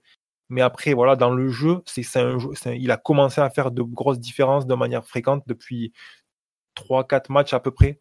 Et là, il est en train, on va dire, de progresser et ça, ça transforme l'équipe. Ça vraiment, ça change le visage de l'équipe parce qu'en plus, c'est pas juste une hasard, c'est pas juste une question de dribble et de déséquilibre, c'est aussi euh, ce qu'il apporte euh, en termes de possession parce que c'est un joueur qui a vraiment une approche du jeu très safe, malgré le fait que ce soit un joueur qui tente des dribbles et qui, et qui tente des débordements et qui prend des risques avec le ballon. Il a une, quand même euh, une approche du jeu vraiment, comment dire, prudente en fait. C'est un garçon qui va plutôt cacher le ballon et essayer de le faire progresser face à des triples pas trop risqués, plutôt qu'un garçon comme euh, Neymar, pour citer quelqu'un dans le style différent, qui va d'entrée de jeu peut-être tenter un, petit pont ou un grand pont ou un crochet. Un joueur européen hasard, c'est un joueur européen et pas brésilien. Voilà, c'est ça, il n'y a, pas la, la même fantaisie et en même temps, il y a vraiment mm. cette éducation euh, du, progrès avec le ballon, de, faire progresser l'équipe en fait collectivement avant de tenter certaines prises de risques. Et ça, ça change l'équipe parce que ben, sur la fin de saison dernière, par exemple, ou sur même l'intégralité de la saison dernière, on peut dire que le Real n'avait pas cette capacité à déséquilibrer et que quand un joueur comme Vinicius est rentré dans l'équipe, il tentait souvent des triples dans des situations qui n'étaient pas forcément, euh, on va dire, euh, bonnes pour l'équipe donc, quand il était en réussite, ça mettait l'équipe euh, dans de bonnes dispositions, mais quand il n'était pas en réussite, ça plongeait un petit peu le groupe dans, des matchs de transition, et puis après, derrière, on voyait qu'il y avait des difficultés. Et du coup, c'est là que des garçons comme Régulion et Llorente gagnaient en valeur. Mais Hazard, c'est pas ça. C'est pas un joueur qui va tenter des, des triples dès les premières passes. C'est quelqu'un qui va faire, vérifier que le bloc est bien monté. S'il n'y a pas des lignes de passe claires, il va essayer de cacher un petit peu le ballon et de faire gagner des mètres. S'il y a des lignes de passe claires, mais que que certains joueurs sont pas bien placés, il va quand même essayer d'ordonner l'équipe. Donc, euh, c'est un, joueur de déséquilibre, mais qui a quand même des qualités d'organisation, mais je dirais une nature d'organisateur bien, bien, bien marquée en fait. T'as Simon, Simon qui te dit que tu cherches le mot horizontal. Ouais, non, pas nécessairement, pas parce que oui, il fait des passes horizontales, mais vraiment pour faire progresser l'équipe. C'est pas quelqu'un qui va faire une passe horizontale s'il y a une ligne de passe claire devant lui, tu vois. C'est un joueur mûr en fait, ce que tu décris. Quoi. Ouais, mais c'est quelqu'un qui joue comme ça depuis longtemps. En plus, cela dit, hein. c'était déjà un peu le cas à Lille. Donc, euh, je pense que c'est vraiment c'est son jeu, quoi. Et euh, donc, ouais, ça transforme l'équipe. Ça, c'est quelque chose qui transforme l'équipe et qui va permettre au Real de gagner 5, 6, 7, 8, 9, peut-être 10% de possession de balle en plus. Et ça, après, ça change tout le contexte parce que du coup, c'est beaucoup de moins de situations euh, où tu cours après le ballon, beaucoup moins de transitions défensives, beaucoup plus de temps à défendre dans la moitié adverse. Et là, il y a certaines individualités qui, euh, se multiplient, en fait, qui gagnent euh, en termes de sens. Tu vois, des garçons comme Varane ou Ramos, dès que tu peux leur permettre de gagner, de défendre à 50 mètres de leur but, bah, c'est plus du tout les mêmes joueurs, en fait. Surtout Varane dans son cas. Et même des garçons comme Casemiro, Modric, qui sont vraiment excellents sur les seconds ballons, si tu leur permets de défendre avec euh, ce confort-là et cette distance, cette distance derrière eux, ça devient très compliqué pour l'adversaire. Quoi. En gros, c'est hasard te permet de jouer dans le camp adverse, tout simplement. Quoi. Ouais, et puis surtout, même, c'est ça, mais c'est ça en fait, c'est qu'il te permet à la fois de jouer dans le camp adverse et à la fois de déséquilibrer ton adversaire. C'est ça, c'est vrai que c'est, c'est rarissime. Quoi. T'es un peu en train de nous dire que Hazard correspond peut-être mieux au jeu du PSG que Neymar, mais bon, c'est pas grave, on t'en veut pas. Non, non, bon après, pas, pas rentrer dans ces comparaisons comme ça. parce je sais bien. Mais, c'est par rapport à ce qu'on disait tout à l'heure, en fait. C'est pas rien que Laurent Blanc le voulait absolument à l'époque. cela dit, c'est quelque chose qu'on a, qu'on a régulièrement reproché. Quand je dis on, c'est de manière générale, supporters, euh, fans de foot, etc., même professionnels, même observateurs, etc. C'est quelque chose qu'on a reproché à Neymar de pas toujours, euh, on va dire, chercher à faire progresser l'équipe intelligemment et on va dire faire progresser le bloc avant de chercher à déséquilibrer. C'est vrai que c'est un, un, garçon dont euh, la nature c'est le triple et le déséquilibre et c'est la première chose qu'il a en tête. Et hasard, c'est la priorité, elle est inversée, c'est faire progresser l'équipe et après c'est voir s'il y a une marge pour faire progresser, c'est une marge et s'il y a de quoi faire euh, une différence sur le plan individuel.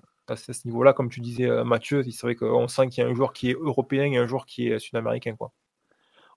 Euh, non, juste euh, sur là, vous nous dit euh, c'est pas très rassurant tout ça, mais enfin, on vous l'a écrit sur le, sur le site pendant la trêve internationale. Le Real qu'on va jouer demain, ça n'a plus rien à voir avec l'équipe de l'aller, mais vraiment plus rien à voir. C'est pas une équipe qui se faisait déglinguer comme, je sais plus, le Real avait perdu ou était, avait pas été bon du tout. Là, c'est une équipe qui tourne. Hein. Moi, j'ai vu une, partie du match contre le Real Sociedad c'est une équipe qui sait où elle va, qui sait comment elle avance, qui sait, qui s'affole pas quand elle est menée, qui, qui est vraiment une équipe qui s'est remise en, d'aplomb, tout simplement, quoi, qui, qui, qui vraiment a progressé, qui a même beaucoup progressé. Et on, tout à l'heure, on dit. Mais le retour de Ramos à la place de Militao, ça change des choses. Ah bah Autant Ramos en Liga, en Liga, il peut faire des boulettes assez régulièrement parce que pas toujours très concentré, etc. Mais comme ça, ça a été le cas ce, week-end. Mais tu sais qu'en Ligue des Champions, Ramos, forcément, c'est c'est une autre dimension que Militao, qu'en plus qui jouait peut-être son premier match avec le ou l'un de ses premiers matchs avec le à ce moment-là.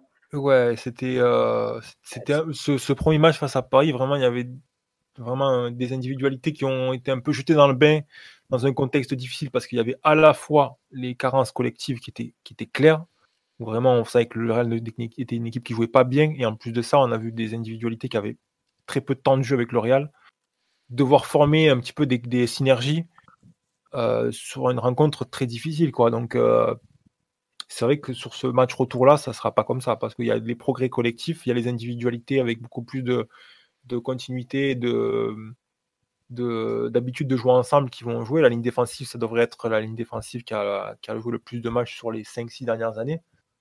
Donc euh, ça, ça, joue pas mal. quoi. Très bien. Bon. Euh, non, et on nous dit oui, Benzema. Bah, Benzema, c'est un peu le fil rouge de la saison du Real. C'est le seul qui est performant en toutes circonstances ou presque. Donc euh, il n'a pas été moins performant maintenant que le reste de l'équipe tourne bien en fait.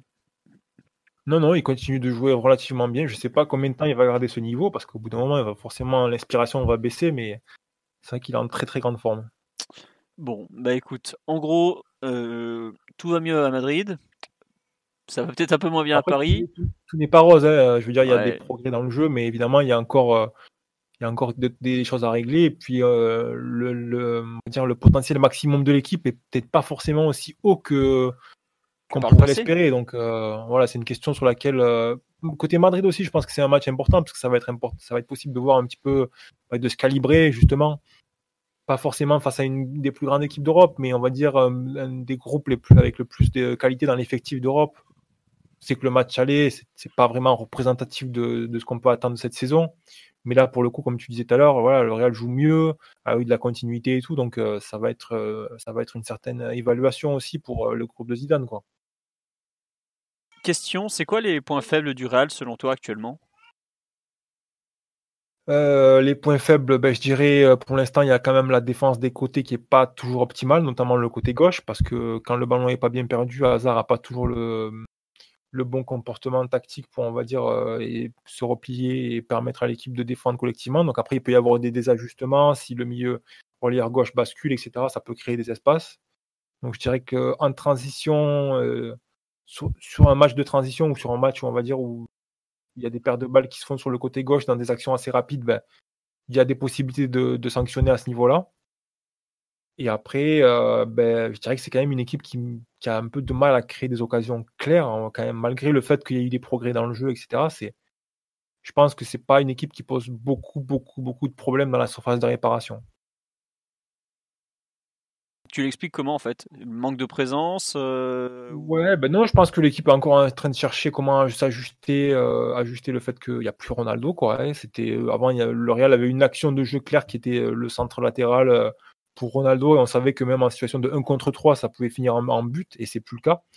Donc le Real est encore en train de chercher son action typique de jeu qui lui permet de créer des occasions de manière régulière. Donc après, il y a des progrès. On a vu notamment que les milieux de terrain dernièrement avaient pas mal marqué parce que le système leur permet d'arriver dans de bonnes conditions euh, de derrière pour euh, récupérer une passe en retrait et essayer de frapper ou carrément de, frapper depuis la surface de réparation. Mais, euh, mais c'est pas encore c'est pas encore super super solide quoi. Je pense que c'est pas une équipe très difficile à contrôler dans la surface de réparation pour l'instant. Après, il faut voir comment ça évolue. Et par exemple, un scénario de jeu qui pourrait très bien avantager le PSG, c'est euh, peut-être Madrid très haut sur le terrain, Paris qui peut jouer en contre avec Mbappé et euh, éventuellement la défense parisienne autour de Thiago Silva qui défend euh, ardemment la surface. Quoi. Ouais, ça peut être une situation intéressante parce qu'en plus, au niveau des profils et des individualités, ben, les milieux de terrain madrilènes, comme que ce soit Kroos, que ce soit Modric, que ce soit Valverde, ne sont pas vraiment des joueurs de rupture dans la surface quand même, c'est plus des joueurs qui vont se présenter à l'entrée de la surface pour essayer de frapper. Donc après, s'il y a un bon quadrillage et que les porteurs du ballon et les joueurs qui sont susceptibles de frapper et de reprendre des seconds ballons sont bien gênés, ça peut, euh, ça peut compliquer la tâche pour Madrid et ça peut être des, des scénarios euh, favorables à Paris derrière après en transition. Très bien. Euh, Mathieu ou Omar, vous avez des questions pour notre ami Ryan ou pas? Parce que euh, là, le pauvre, on, le ça fait 20 minutes qu'il parle en, continu, qu'il nous fait une masterclass sur le Real, mais je pense qu'il y a pas mal, il y a eu pas mal de questions. On demande si Vinicius va partir en prêt au Vitesse Arnhem cet hiver. Non, peut-être pas quand même. On n'envoie pas en prêt des joueurs à 45 millions d'euros Vitesse Arnhem après trois mauvais matchs quand même. Non, non, et puis bon, on va quand même attendre qu'il complète une saison entière avant de faire une évaluation parce que pour l'instant, c'est quand même. Euh, c'est quand même relativement tôt, surtout vu son âge. Euh, moi, si je peux rajouter quelque chose, euh, le Real est une équipe qui presse très bien. Ça, j'en avais pas parlé tout à l'heure, mais dans les progrès collectifs, ça a noté. Il y a vraiment une, vraiment une très bonne capacité à gêner les premières passes et à récupérer le ballon haut. Euh, c'était plus ou moins apparent, enfin, le potentiel de, l'équipe en termes de pressing était assez apparent dès les premiers matchs de la saison, mais il l'équipe n'avait pas de continuité et pas assez de situations où, l'équipe pressait haut et on voyait qu'il y avait aussi également un manque de capacité à déséquilibrer. Donc des fois, par exemple, l'équipe récupère le ballon haut, mais il n'y a pas d'individualité pour faire une différence. Du coup, euh, le ballon va sur les côtés ou repasse derrière et l'adversaire se replie. Là, c'est plus trop le cas. C'est-à-dire que quand maintenant le Real récupère le ballon, avec Hazard qui est dans cette forme-là, Benzema et puis euh, les milieux de terrain qui arrivent vraiment à trouver des espaces parce que le système leur permet de bien arriver pour, euh, pour, frapper, les, pour frapper ou faire des différences c'est une équipe qui est capable de sanctionner maintenant avec un pressing haut. Donc ça, ça peut être euh, un challenge important pour Paris sur cette rencontre-là. Tiens, on nous dit euh, le Real ne va jamais jouer haut demain, Zidane n'est pas si bête. Tu penses qu'au contraire, le Madrid, de par les profils de joueurs alignés, est capable de jouer très haut sur le terrain c'est devenu une équipe quand même qui presse plus qu'avant. Hein. Je veux dire, euh, autant sur la première, le premier cycle de Zidane, c'était une équipe qui pressait par intermittence et qui allait pas tout le temps très très haut. Autant là, euh, le fait qu'il n'y ait plus Ronaldo, que du coup il y a un actif en plus qui soit capable de presser, euh, et que l'équipe ait besoin d'être plus près du but adverse pour marquer, euh, je, pense que ça joue quand même. Donc moi je vois pas pourquoi le Real ne jouerait pas très haut. Hein. C'était, on a dit ça régulièrement parce qu'il y a Mbappé et Neymar, mais il y a deux ans par exemple, Madrid n'a pas, pas cherché à, rester derrière, et l'équipe a pressé relativement haut. Donc bah, l'aller, euh, enfin l'aller, il y avait les deux, mais le retour, il y avait que Mbappé. Et je me souviens d'un Real qui était venu chercher très haut en début de match, au contraire. Ouais, ouais, ouais, bien sûr. Et puis c'était des matchs de, c'était quand même des matchs de huitième de finale, donc il y avait tout un autre enjeu. Donc là, on parle d'un match de poule. Je, pense que ça va être tenté. Après, ça va peut-être, peut-être que ça fonctionnera pas très bien, mais euh, c'est sans doute l'équipe qui presse le mieux de tout le championnat espagnol à l'heure actuelle. ce qui est pas non plus ouf parce que voilà, par rapport à d'autres équipes, par exemple, de première ligue ou quoi, c'est pas forcément une, la plus grosse référence européenne, mais c'est une équipe qui presse très bien. Donc, euh, je pense que c'est quelque chose que Zidane va utiliser. Hein. D'accord, bon. Bah écoute, euh, à part. Oui, Omar, vas-y. Ouais, j'ai une question. Euh, du coup, On faisait, on faisait tout à l'heure euh, référence au, au match aller et la façon dont, dont euh, Tourol avait utilisé Gay et, et Sarabia pour annihiler Kroos. Est-ce Mhm. que tu as une idée sur comment euh, Zidane pourrait le reconnecter au, au reste de l'équipe si jamais il était, il était titulaire Apparemment, c'est l'option que, que tu prends. Comment, comment et quel rôle il aurait pour euh, ben, justement organiser la relance et, et pouvoir toucher euh, les joueurs extérieurs que sont euh, Hazard et Bale? Bah, je pense que le, un des problèmes du match aller aussi à ce niveau-là par rapport aux relations autour de Cross, c'est que il y avait vraiment, c'est vraiment, c'était le seul joueur capable d'organiser un peu l'équipe et il y avait une énorme dépendance sur lui pour, donner les premières passes permettant à l'équipe de progresser, mais vraiment, d'un point de vue collectif, il y avait pas mal de désajustements et des choses qui allaient pas. Et je pense que c'est plus le cas en fait. Le- les lignes sont plus proches les unes des autres et les relations se sont améliorées. Et maintenant, on sait aussi que Zidane, il a une deuxième référence créative au milieu de terrain s'il en a besoin, c'est Modric. C'est aussi pour ça tout à l'heure que je disais que je pense que c'est Modric qui va démarrer le match parce que si jamais le PSG euh, concentre ses efforts à bloquer Kroos, on va dire, et l'empêcher de faire progresser la balle, il y a toujours le côté opposé avec Modric qui est capable, euh, dans une certaine mesure, d'organiser le jeu, de se mettre en parallèle à Kroos pour recevoir une passe, et puis après, derrière, de faire un autre changement d'orientation côté gauche si c'est nécessaire. Donc, euh, le- la réponse de Zidane, ça peut être simplement de, de fournir une double référence. Et là, ça devient bien plus compliqué pour Paris, forcément, de bloquer les deux à la fois. Quoi. Surtout vu le volume des deux. Ouais, voilà. Après, c'est. Euh... Je sais pas dans quelle mesure Valverde est capable de faire ce job encore. Vraiment, c'est un garçon qui, a... qui joue bien depuis quelques matchs, mais qu'on n'a pas beaucoup vu au final. Donc, euh, c'est aussi pour ça que je pense que c'est Modric qui va jouer. Justement, il y avait euh, les, les médias madrilènes, je crois que c'était Marca aujourd'hui, qui avait fait un article comme quoi il pourrait jouer avec les quatre milieux, justement. Donc, euh, les trois que tu cites, les trois, les trois historiques, plus Valverde, tu, tu penses que c'est possible ou tu crois pas du tout? Bon, je pense que c'est un peu difficile à organiser quand même. hein. Je veux dire, ça voudrait dire quoi? Valverde. euh, Bah, Peut-être Alors, Valverde à droite. En fait, il- c'était pas du tout droite. clair leur truc. Ils, ils parlaient de mettre les quatre ensemble, mais ils n'arrivaient pas à trouver un système, visiblement. ouais, Est-ce que peut-être il- un, un mi- un milieu en, en diamant avec Modric euh, derrière les deux attaquants. Mais enfin. Ouais, bah après, il a plus de milieu sur le banc hein, s'il fait, s'il fait ça. ouais, c'est ça, c'est pas très Bah, il y a cohérent par Isco, rapport il y a euh, Isco sur le banc. Il est, il est revenu, il a joué ce week-end Isco. hein. Ouais, milieu très offensif, Isco, quand même. Tu Ouais, fais et pas rentrer Isco. Là, vraiment, il est pas, il est vraiment pas en capacité de jouer euh, un match important. Je pense qu'il a besoin de continuité et d'améliorer sa forme. Pour l'instant, Isco, à mon avis, c'est pas un actif sur lequel Zidane il cherche vraiment à s'appuyer. Non, c'est des choses intéressantes, mais euh, qui euh, n'ont pas été testées et euh, qui me semblent un petit peu euh, extrêmes euh, vu le contexte. Je pense que c'est quand même plus intéressant pour Zidane de s'appuyer sur son 4-3-3 où il sait qu'il a des connexions claires avec les triangles qui se forment naturellement, avec le pressing qu'il a créé dernièrement, hein, plutôt que de essayer de forcément d'insérer un milieu de terrain en plus, parce qu'au final, euh, va quand même falloir aussi attaquer, quoi. Très bien. Et oui, tiens, d'ailleurs, une, une dernière question, c'est euh, est-ce que tu... Madri- Comment le, le Real aborde ce match? C'est vraiment un match à gagner ou c'est un match, bon, bah c'est un match de poule et puis euh, advienne que pourra, c'est pas très grave, quoi?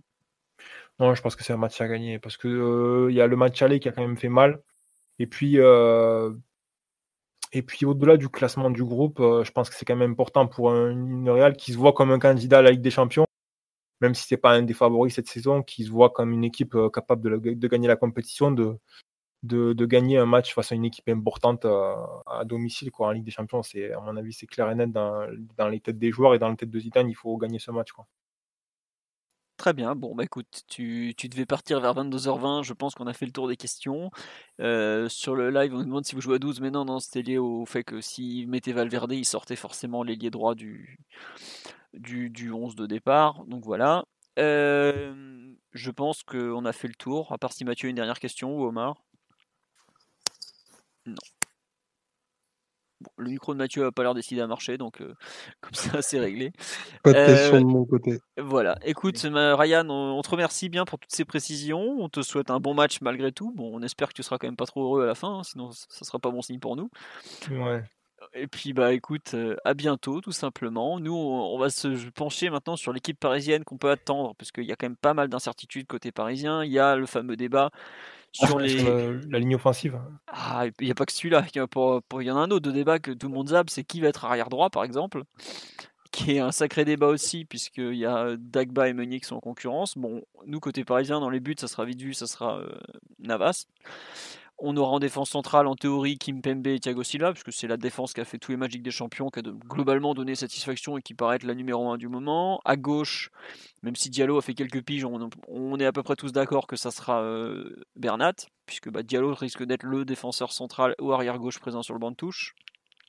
Et arrive la question de l'arrière droit entre Thomas Meunier, qui a fait son retour dans le 11 de départ ce week-end après un mois d'absence, même plus euh, non un mois pile d'absence, il s'était blessé le 22 octobre à Bruges et il est revenu le, ça devait être le 21 euh, ou 22 novembre, je sais plus, vendredi soir. Donc bon, un mois d'absence et on a Dagba qui lui est revenu il y a un peu plus, un peu plus tôt, mais qui en revanche est peine à retrouver son meilleur niveau, qui a encore fait, qui avait pas été terrible avec les espoirs contre la Géorgie pendant la trêve et qui n'a pas été extraordinaire non plus sur son entrée en jeu euh, ce vendredi.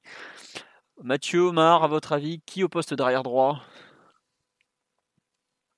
Ce débat, ça me rappelle le débat Kurzawa Berchich d'il y a deux ans. Euh, ah, il fait pas rêver, hein, je suis d'accord, mais bon. C'est ce que j'allais dire. Je crois que Ryan était déjà là. Je me souviens des, débats qu'on a eu sur Kurzawa Berchich. On n'arrivait pas à trancher tu peux avoir une troisième solution qui pourrait mettre tout le monde d'accord. Euh, ce serait Marquinhos arrière droit et comme ça tu fais jouer les quatre devant. Mais je... un peu ce qu'avait testé Tourelle euh, sur la deuxième partie du match face à Marseille. Euh, il a mis Marquinhos à pouvoir un faux arrière droit, Di Maria un peu dans un rôle de piston et, ensuite trois attaquants. Ça, ça, paraît quand même une option un peu, un peu éloignée, mais bon, il faudra bien faire un choix entre Meunier et Dagba, et je pense que ce sera Meunier qui aura la préférence parce qu'il a l'habitude de jouer ces matchs-là. Il a été plutôt pas trop mal à l'aller après des débuts, très difficiles, mais c'est vraiment un choix, un choix compliqué. Je pense pas que Dagba soit, prêt pour, ce niveau-là, honnêtement. Meunier, tu sais qu'il peut te faire une grosse, une grosse bêtise hein, face à Hazard, hein, faut pas faut pas se le cacher. Euh, si Hazard a décidé de d'aller le défier, de, de, le défier en vitesse, en dribble, etc., il peut le coucher, hein, il peut le mettre par terre. Mais bon, c'est, on n'a pas trop le choix en attendant l'arrivée de Chilio cet hiver. Hein. Et de Tilo. De. Et le grand retour de Tilo. Dans son live, on nous dit Meunier pour moi indiscutable. Bah, disons que Meunier. Discutable, carrément. Ah, bah, c'est l'état de l'effectif. Hein, euh. Qu'est-ce qu'il fait pour pas être discuté? Non. Euh... non, mais c'est bah, vrai que le match de vendredi a pas en sa faveur. Hein, putain. Euh. Ah, mais les matchs de Dagba, ils sont pas bons non plus. Enfin, faut arrêter. Euh, non, non plus. Et c'est le combat des infirmes. Je, je suis d'accord avec toi, mais enfin, de, de, là à dire que Meunier est totalement indiscutable, enfin, dire, tu, tu sais ce que les deux joueurs ne t'offrent pas. Ça, ça, ça c'est clair et net. Et, euh, et si j'avais eu la, la chance d'être Tourelle, moi, j'aurais pas mis Meunier, perso. Tu veux, mais tu veux mettre qui alors? Tu veux mettre J'aurais mis Dagba. Ouais, j'aurais mis Dagba. Mais Dagba. Au ah ouais, tu mets Dagba. Ah bah ouais, bah, il faut, bien se lancer un jour. J'ai déjà vu, j'ai déjà vu Meunier dans ce genre de contexte à maintes et maintes reprises. Vu l'état de forme qu'il a montré vendredi, je, enfin, j'ai pas envie d'avoir un penalty à la septième minute, quoi. non mais en fait le pire c'est qu'on est là à se prendre la tête euh, en en rigolant Meunier ou Dagba mais il y aura je pense qu'il y a un moment dans le match où l'un va remplacer l'autre en plus parce que ça te un Oui, ça, te brûle un changement directement parce que les, les deux peuvent pas faire les, les 90 minutes apparemment. Donc. Euh. Et rien que ça, c'est déjà problématique parce que enfin, Meunier encore il revient de blessure, mais Dagba on sait qu'il va avoir du mal euh, sur la durée parce que c'est le physique est problématique. Mais on est, enfin c'est ça qui est fou, c'est que tu as d'un côté euh, l'équipe, l'attaque parisienne où tu, il y a aucun débat sur le fait que des mecs comme Draxler, champion du monde, Cavani, qui est quand même une référence européenne, Sarabia, qui est international espagnol, vont peut-être même pas être sur le banc de touche. Mais par contre, arrière droit, on a le choix entre Toto Meunier, qui, nous, qui, pour les supporters parisiens est le mec qui tacle de la tête dans la surface, et le pauvre Colin Dagba qui a 20, euh, peut-être 25 matchs en professionnel. Quoi. C'est pas rien que ça, c'est un délire complet. T'as d'un côté euh, des références, mais des, CV de ouf qui sont peut-être même pas sur le banc de touche, et de l'autre côté, tu, tu choisis entre deux mecs où bah, je sais même pas si. Enfin, est-ce que c'est c'est peut-être même pas les, les, meilleurs du championnat de France à leur poste, quoi, par exemple? Ah non, c'est sûr que non. Enfin, bon, allez, peut-être Meunier dans sa meilleure période peut discuter, mais le Colin qui est encore un jeune joueur, c'est compliqué, quoi. Et est-ce que tu as envie, d'envoyer euh, Colin Dagba euh, face à Hazard qui commence à monter en régime?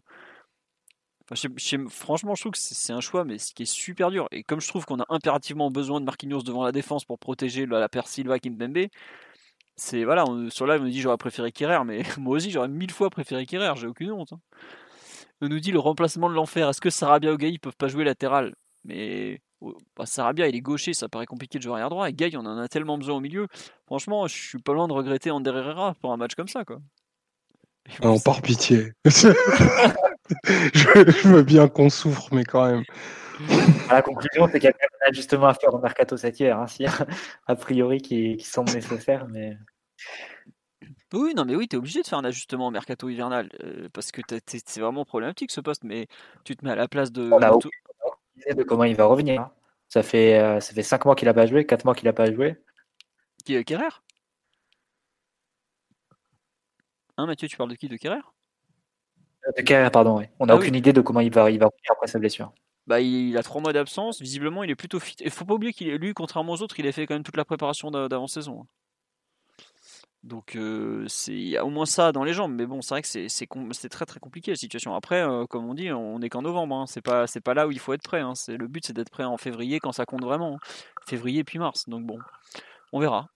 Euh, Kerrer revient quand? Bah là, euh, Kerrer, il est revenu à l'entraînement depuis bientôt. Bah, ça fait bientôt 15 jours, 3 semaines, mais il n'était pas dans le groupe pour le match là. Je, je serais pas surpris qu'il soit dans le groupe pour Monaco, mais en tout cas, il sera pas là demain, c'est sûr.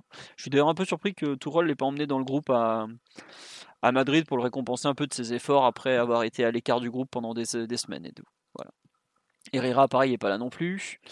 Et on nous dit Meunier avait fait le taf lors du 3-0. Après, moi, j'avoue que je penche aussi pour Meunier pour une raison simple c'est qu'à cet instant, c'est celui qui s'est le mieux entendu avec euh, Gay quand Gay était relayeur droit. Donc, euh, à partir de là, je pense que tu as intérêt à. Le duo Meunier-Gay, c'est clairement le point fort de l'équipe. hein. Ça, on sait que c'est c'est vraiment c'est sur quoi on va baser notre jeu. euh. Tu es infernal, petit être. Non, non, mais plus sérieusement, euh, t'as au moins, euh, enfin, je sais pas, je trouve que t'as une demi-certitude à ce niveau-là, alors que j'ai pas, en fait, j'ai pas, j'ai pas trop aimé les matchs de Gay quand il n'avait pas meunier pour euh, un peu animer le couloir autour de lui. tu vois. Donc c'est plus à ce niveau-là, mais c'est vrai que le dire que t'as pas aimé les matchs de Gay depuis son retour de blessure. hein. C'est- Je pense que c'est assez déconnecté de, de la personne euh, qui, Non, qui est le plus. Non, non, vendredi, c'est assez bon. vendredi, il fait, il fait son match quand même, je trouve. C'est bon. Non. C'est son meilleur match Ouais. depuis son retour. Et bah tu vois, il y avait le, le divin belge à côté. Et qui a fait une prestation mémorable, hein, d'ailleurs. C'est- à noter. Ah, là, il nous a fait un truc. Ouais, D'ailleurs, c'est tellement bien entendu euh, avec Meunier euh, vendredi, Gay, qu'il a joué côté gauche. Donc, euh, Il a pas joué tout le temps côté ça. gauche. T'es- presque autant de mauvaise foi que certains que je connais. Non mais oui, je suis d'accord avec toi. C'est pas, c'était pas bon. C'est très compliqué honnêtement. On se pose derrière droit et c'est vrai que ça, c'est- Est-ce que, par exemple, tu vois, tu vas parler de Marquinhos, mais est-ce que vous pensez que Tourelle est capable sur un match alors que Marquinhos n'a pas joué arrière droit depuis. euh, je sais depuis Marseille. Ouais, mais Marseille, ouais, il joue un quart d'heure et il fait un peu n'importe quoi en plus d'ailleurs. Tu, tu vois Tourelle sortir Marquinhos Bah, du milieu et le mettre arrière droit, toi? Euh, Je vous rappelle que Marquinhos a joué, Marquinhos a joué deux fois arrière droit face à Hazard, même trois fois arrière droit face à Hazard, si je dis pas de bêtises. Hmm. Peut-être deux fois. Les, euh, le match retour euh, en 2015 et le match aller en 2016. Et les deux fois, il avait été impeccable. Ouais, mais forcément. Mais le truc, c'est est-ce que t'as pas besoin de Marquinhos ailleurs Est-ce que t'en as pas plus besoin comme milieu que comme arrière droit quand même? C'est la même, c'est le même discours que l'an dernier. Marquinhos, t'en as besoin arrière droit, t'en as besoin arrière central et t'en as besoin au milieu de terrain. Donc euh, c'est à partir de là, tu fais les, tu fais les choix en fonction de, des- du moins pire que t'as ailleurs, quoi. Mais et des besoins ponctuels que tu peux avoir de l'équipe. C'est très rassurant. On- on- bon, donc toi, tu mets Marquinhos en, gros, Mathieu, si c'était toi. Non, je sais pas, sais pas. Moi, je mettrais à choisir entre Meunier et Dagba, je mets Meunier, mais bon, après, peut-être que Tourelle va, faire un coup de poker. Après tout, le match face à Liverpool l'an dernier, personne s'attendait à un 4K2 comme ça, avec Marquinhos devant la défense, avec Verratti et tout ça. Donc, peut-être qu'il va retenter un, un coup qui a été, euh, qui a été un peu, euh, pas forcément préparé, mais qui a été, qui a été lancé, euh, comme ça, une idée 15 minutes face à Marseille. Peut-être qu'il avait dans, dans le coin de sa tête. Ok. Euh, Omar, toi, Team Dagba, donc.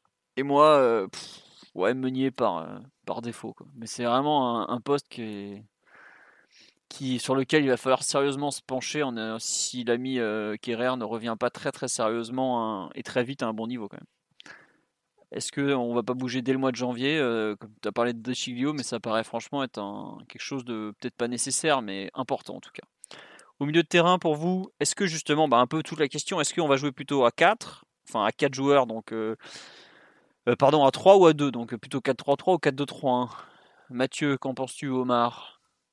Franchement, je ne sais pas si la décision est. En fait, ça, dépend tellement de ce que tu, du choix que tu fais sur les offensives déjà. Est-ce que tu décides de jouer les quatre ensemble parce que tu n'arrives pas à choisir, tu n'arrives pas à en éliminer un? Du coup, par élimination, bah, forcément, c'est un milieu qui va qui va trinquer. Euh, ou bien tu décides, tu dis non, euh, c'est ce système, c'est dans ce système que tu as tes certitudes, c'est là où tu as joué euh, je sais pas, 90% des minutes ou 80% des minutes depuis, depuis mi-septembre. C'est dans ce système que les joueurs ont les repères. Donc tu, tu fais le choix courageux d'en éliminer un devant et tu gardes ta base à trois au milieu.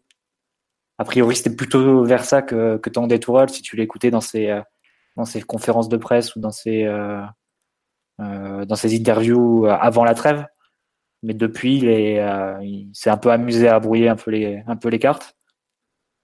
Euh, on verra. Ça, dépend tellement du choix que tu fais sur les offensifs. Mais justement, sinon, euh, Marquinhos, Gay et Verratti, c'est évidemment indiscutable. Sinon, est-ce que tu crois pas que finalement, plutôt que de dire que c'est le choix des offensifs, c'est pas plutôt d'abord le choix du milieu de terrain qui va définir les offensifs? Genre, si Verratti est pas totalement prêt, est-ce que finalement, c'est pas bon, bah, il n'y a pas de Verratti, bah, 4-2-3, alors? Non, mais ça, le, entre guillemets, le remplaçant de Verratti dans le 11, ça peut pas être Ricardi. Bah, euh, c'est pas un remplacement poste pour poste, c'est un remplacement. Euh, tu changes de, un peu d'animation totale, quoi. Rien à voir. Tu as un joueur qui, touche 100 ballons par match et un autre qui en touche 15.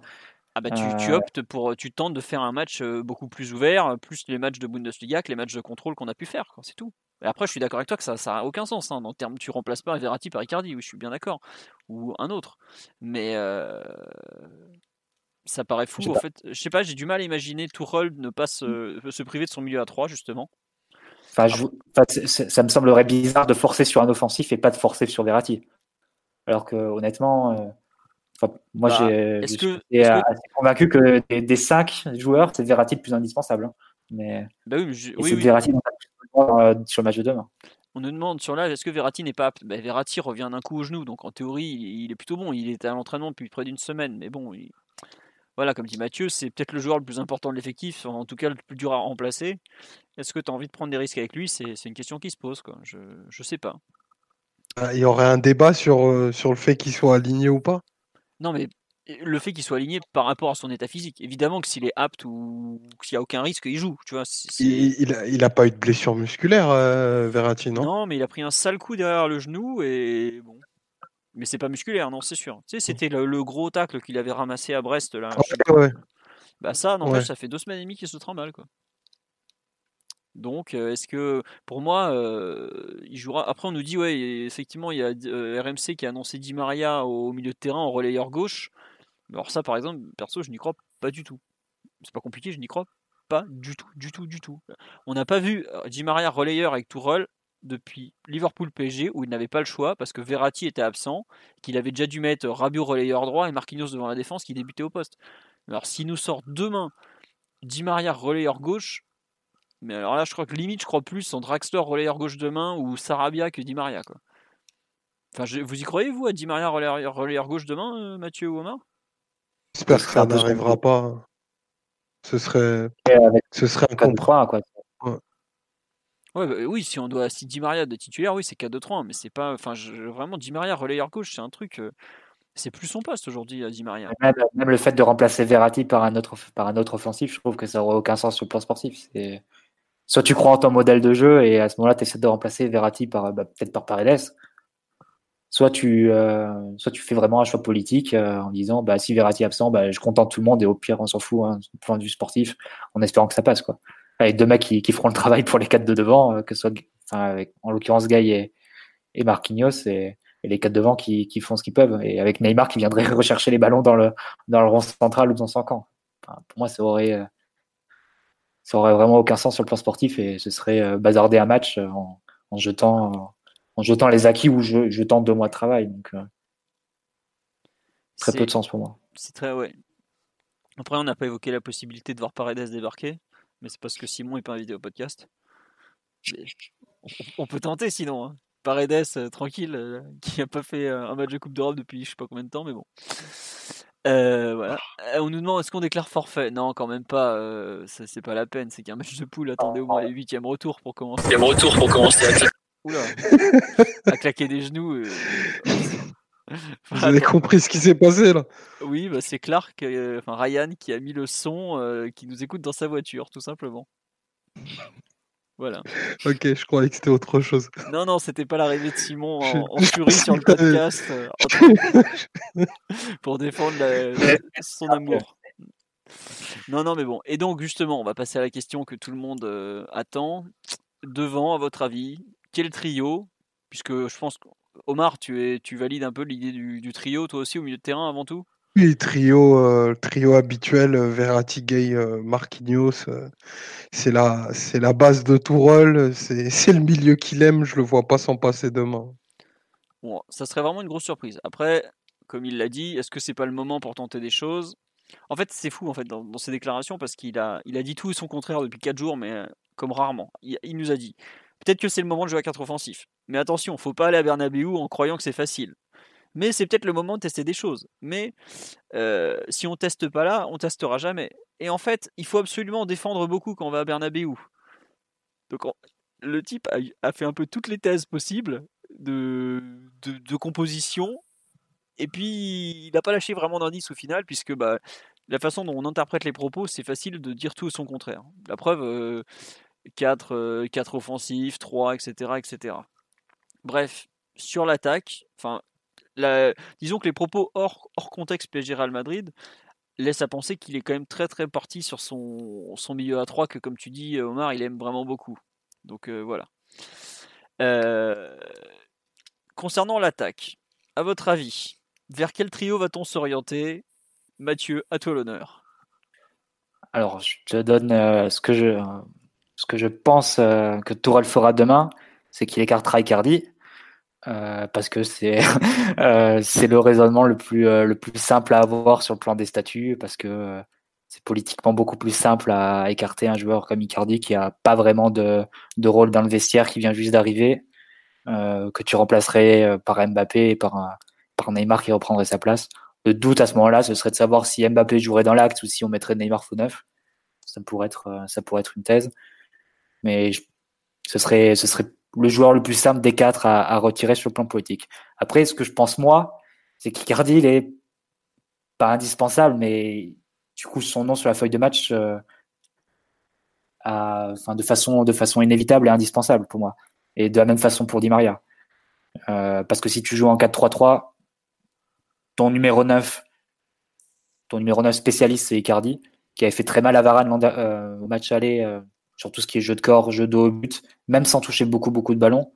Et surtout, Icardi, c'est un joueur, bah, déjà, c'est statistique, c'est un joueur qui a marqué sur quoi, sur 10 buts sur les 11 matchs qu'il a joué au PSG, je crois, quelque chose comme ça. Ouais, ça enfin, il marque à tous les matchs.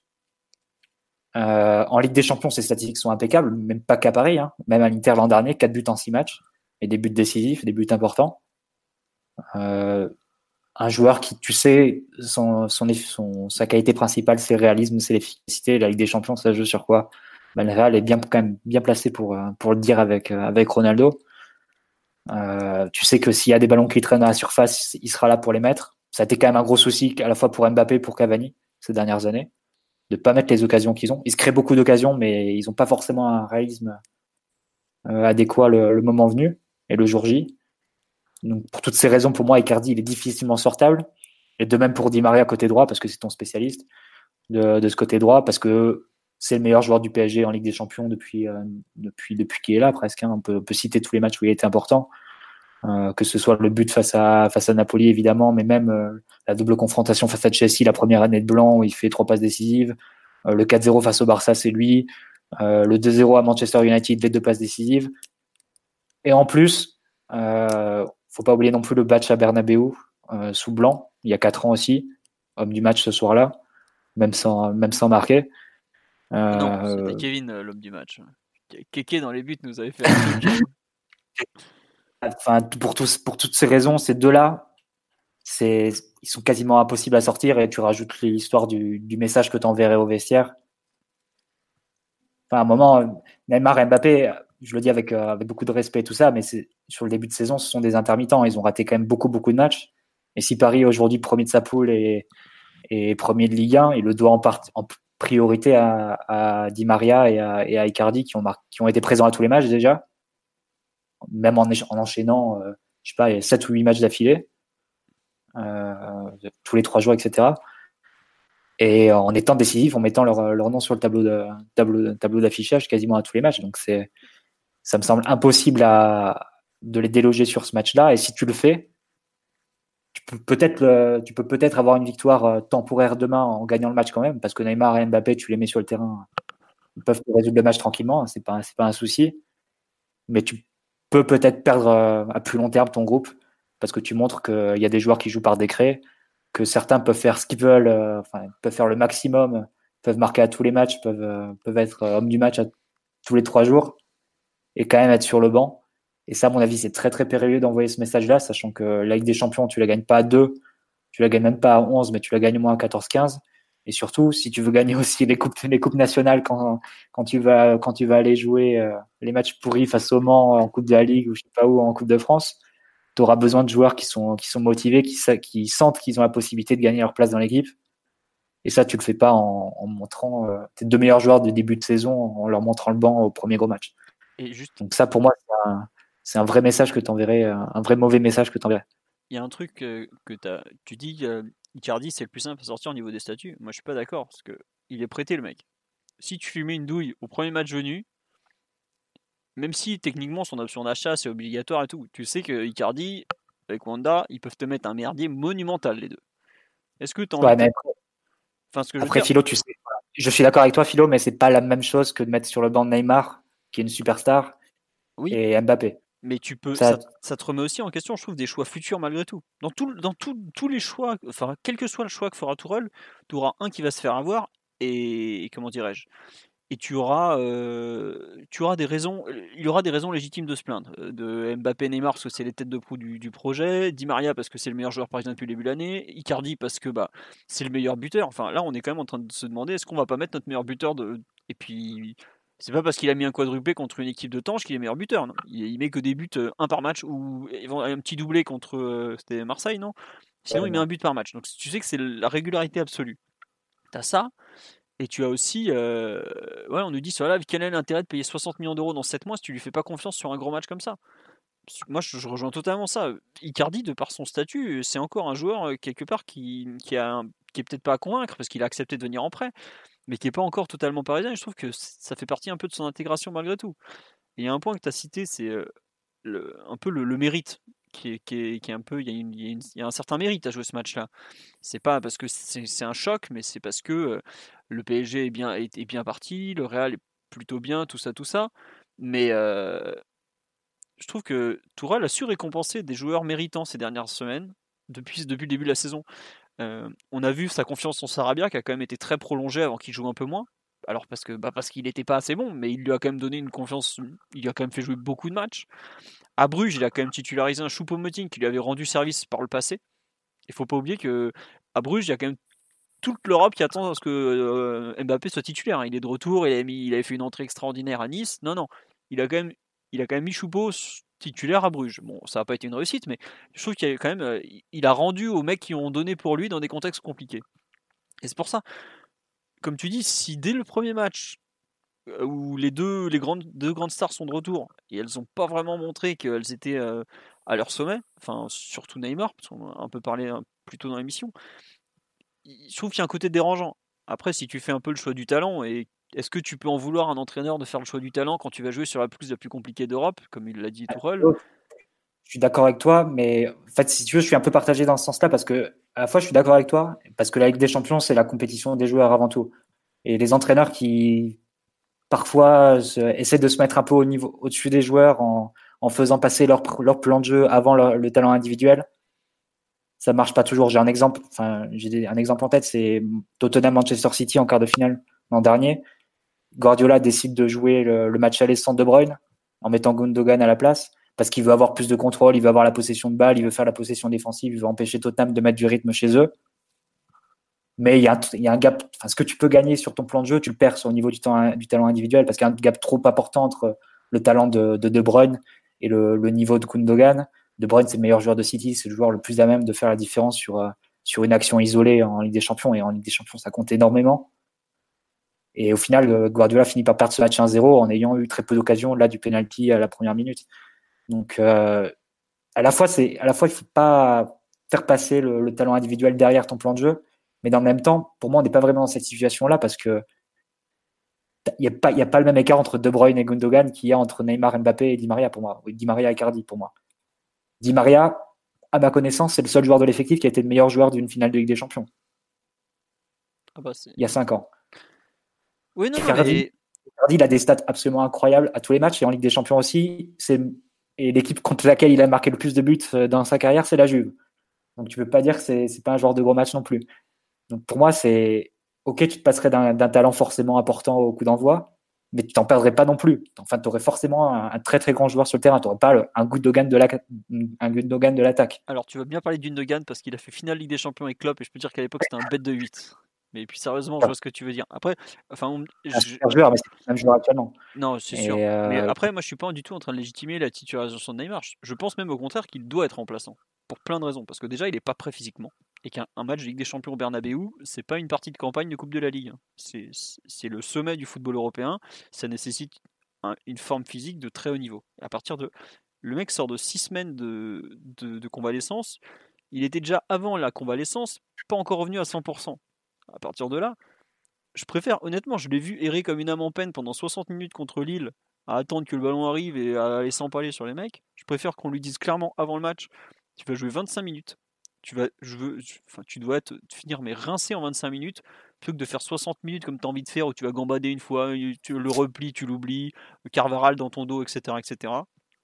Moi, je préfère clairement lui, lui dire t'es pas en état de jouer un match comme ça. Alors, tu vas, on va te mettre dans les conditions les moins mauvaises pour que tu puisses, pour que tu aies du temps de jeu. Et je regrette, Neymar, avec le talent qu'il a, il n'a pas besoin de plus de 25 minutes, même des fois il n'a même pas besoin de plus de 5 minutes pour faire basculer une rencontre. Et je préfère le voir jouer. Et n'oublie pas, Fio, que l'important, c'est la qualité des minutes et pas la quantité des minutes, comme, ah, dirait, comme dirait Simone. Mais complètement. Et, euh, complètement. Et c'est vrai que c'est vrai que Mbappé et Neymar, ils sont pas sur une bonne dynamique parce que tu parlais de Neymar, mais Mbappé, ses trois dernières apparitions, équipe oh, de France, Bruges et, et je sais plus qui ce week-end, bah, c'est trois très très mauvaises entrées, trois très très mauvaises apparitions. Et je rajouterai un dernier argument qui est pas sportif, mais bon, je peux pas m'empêcher de l'enlever de la tête quand même. C'est que d'un côté, tu as Mbappé d'un côté, tu as Neymar qui aurait pas été contre rejoindre le Real Madrid cet été et Mbappé qui est pas contre rejoindre le Real Madrid dans six mois. Et de l'autre côté, tu as Di Maria qui a, qui, dont tu es sûr qu'il va jouer la bave aux lèvres au Bernabeu parce qu'il a, il a une rage de malade contre le Real Madrid pour, euh, bah, pour l'avoir viré il y, a, il y a cinq ans et pour pouvoir surtout l'avoir empêché de, de jouer la finale de la Coupe du Monde en 2014 alors qu'il était l'un des meilleurs joueurs de la compétition et que l'Argentine jouait le, titre mondial. C'est le Real qui a, qui a refusé qu'il joue la finale et, et depuis, il leur a jamais pardonné. Et t'as Icardi qui est barcelonais. Donc les deux, tu peux être certain de leur motivation, alors que les deux autres. Ah bah Mbappé, il a des choses à prouver. Voilà, quoi. Mbappé a des choses à prouver, je trouve. Mais... il en a peut-être un peu trop, tu vois, parce qu'on parle que de lui. On a vu la conférence de presse de Tourelle et Marquinhos tout à l'heure, que des questions sur Mbappé et le Real Madrid. Euh, franchement, la presse espagnole, mais ce qu'ils ont fait face à Tourelle, c'est scandaleux. Les mecs, qui sont quand même allés modifier ses propos pour lui reposer la même question. Mais Franchement, mais rends ta carte de presse, trou de cul. Enfin, c'est vraiment la Honda Cero, le mec de la Honda Cero qui a osé faire ça, mais peut-être que c'était la traduction, mais c'était. Franchement, j'ai jamais vu ça en conférence de presse. Des raisons différentes, le physique pour Neymar et pour et l'agitation qui est autour de lui pour Mbappé. Je peux pas exclure euh, qu'ils arrivent à forcer leur jeu complètement demain sur un match, sur le match de demain, et qu'ils en arrivent à jouer à l'envers. Et au final, euh, à quoi ça sert d'avoir un talent euh, énorme comme ça si tu ne le mets pas au service de l'équipe et si tu le mets si tu le fais, euh, si tu l'utilises pas à bon escient, bah, au final, c'est ultra contre-productif. Donc, euh, moi, j'écarte pas cette possibilité que demain, tu vois la pire version possible de Neymar et Mbappé parce qu'il y a le contexte autour. Bah, un peu ce qu'on avait vu un peu il y a, deux ans, quoi. Quand on joue le huitième de finale où chacun avait plus ou moins forcé, et puis au final, ça avait été, euh, complètement contre-productif. On avait fait un, un, mauvais match offensivement, mais après, c'est vrai que le contexte est un peu différent. Omar, qu'on n'a pas entendu sur ce trio d'attaque, qu'est-ce que tu en penses? J'ai pas mal de d'interrogations comme vous, mais euh, si j'essaye de, de prendre un raisonnement logique et, et d'intégrer la séquence dans laquelle on vit, euh, il y a pour moi zéro, zéro raison qui ferait que Neymar soit titulaire demain. Euh, pour, pour la simple et bonne raison que ben je vais pousser, genre, je vais pousser une grande porte ouverte, mais le match doit être raisonné sur les 90 minutes et que je préfère clairement avoir euh, la meilleure version de Neymar dans un dans un temps plus court dans la dans la deuxième partie de la rencontre s'il y avait une décision à forcer plutôt que de le mettre parce qu'il est une super une superstar et qu'il est juste à, à 20% de de ce qu'il devrait être. Et que le fait de, de Neymar qui va se retrouver au Bernabeu, euh, un stade où un stade où il est euh, adulé et détesté en même temps, va, le forcer à faire des choses qui, je pense, vont être euh, un petit peu à l'envers pour, euh, pour revenir sur ce que vous disiez et que je pense que et, et pour l'équilibre de l'équipe et pour sa santé physique, c'est pas c'est pas la meilleure idée que de le titulariser. Euh, Di Maria est impeccable, étincelant et, il polarise toutes les bonnes choses que, que font l'équipe. Donc il, il, faut le mettre dans il faut le mettre dans le confort. Pas de raison aussi euh, très légitime de sortir Icardi. Euh, J'aurais, je dirais même que Mbappé, vu ce qu'il a montré ces dernières semaines, aurait pu euh, être un peu plus inquiété si on avait un, effectif bâti un peu différemment. Mais si je devais choisir entre lui et, Neymar pour démarrer, parce que pour moi le, débat se fait qu'entre ces deux-là, bah, je ferais plutôt démarrer Mbappé. Mais en sachant que lui aussi a une carte individuelle à jouer euh, très importante, non pas, non pas parce qu'il est, il est l'idole de, de, tout le Real et que c'est, c'est le rêve de l'été prochain, mais c'est juste qu'il il faut qu'il reprenne le fil des, des performances, euh, un fil de performance beaucoup plus élevé que ce qu'il fait depuis quelques semaines. Question sur le live qui juste est à mon sens pas si folle que ça. Est-ce que vous pensez que c'est envisageable de mettre à la fois Neymar et Mbappé sur le banc de touche? Le problème c'est tu mets qui à la place? Tu peux, tu peux pas envisager Sarabia qui est totalement euh, en phase d'ostracisation. Euh, il sort de moins en moins du banc, donc euh, peut-être que ses séances ne sont pas bonnes, tout simplement. Euh, donc ça m'étonnerait qu'il soit titulaire. Draxler, Draxler a pas joué à ce poste-là sous tout rôle énormément. j'ai vu, j'ai vu un joueur qui a quand même beaucoup de difficultés dans la mobilité. J'ai un peu de mal à l'imaginer euh, demain aussi, mais. Par exemple, tiens, juste, je te coupe, excuse-moi. Est-ce que vous pensez le 4-4-2 qu'on a vu en début de seconde période contre Lille, là, avec Draxler à gauche, Di Maria à droite et Neymar et Icardi devant? Est-ce que vous pensez celui-là qui est capable de le remettre, par exemple?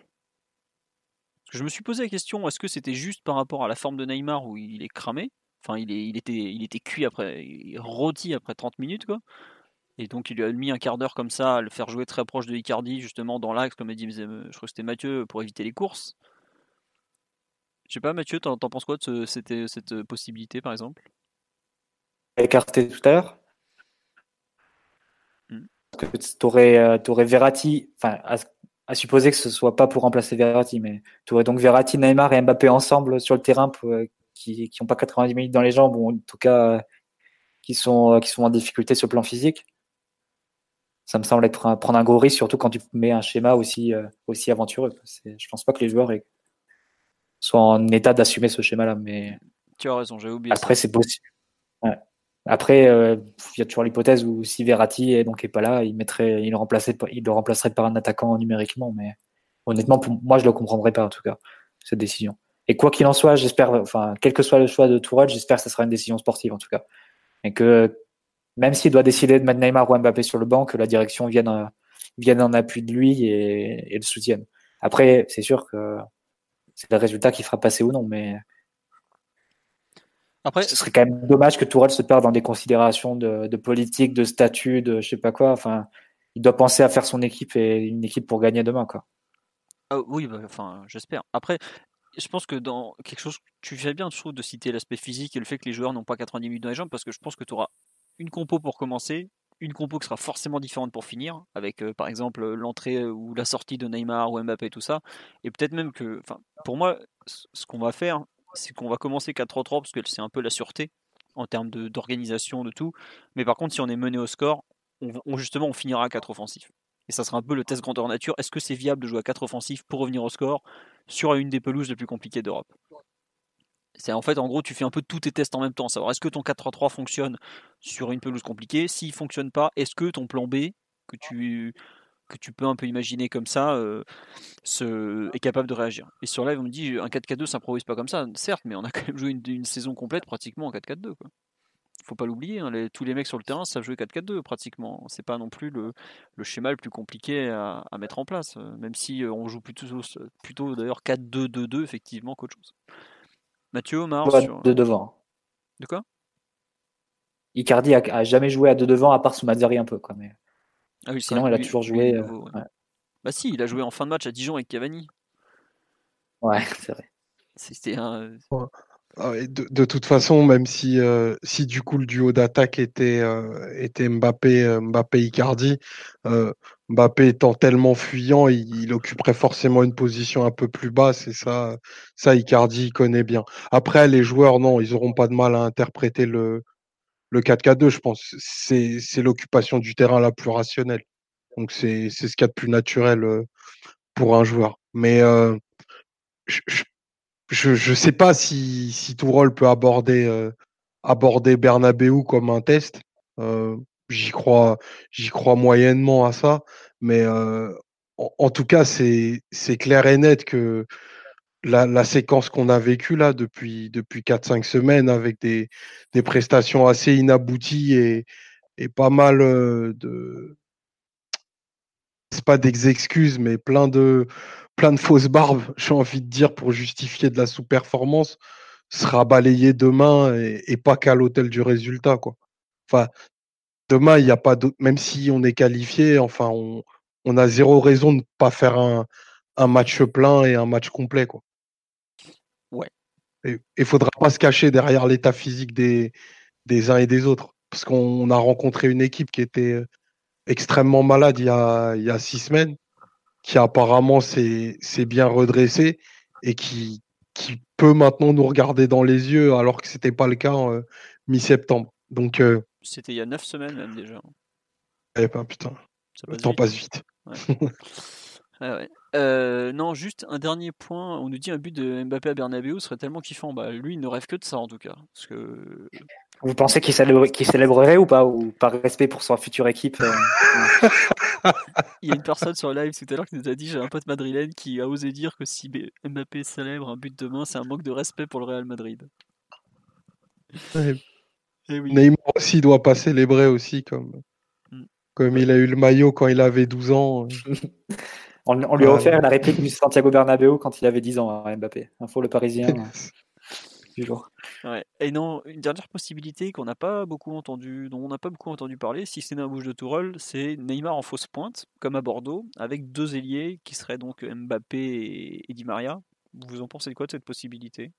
Très possible. Très possible. Enfin, moi, je pense que ça sera le trio titulaire devant, en tout cas. Après, soit tu choisis Mbappé, mais bon, tu mets Mbappé face à Ramos, ça n'a jamais été concluant.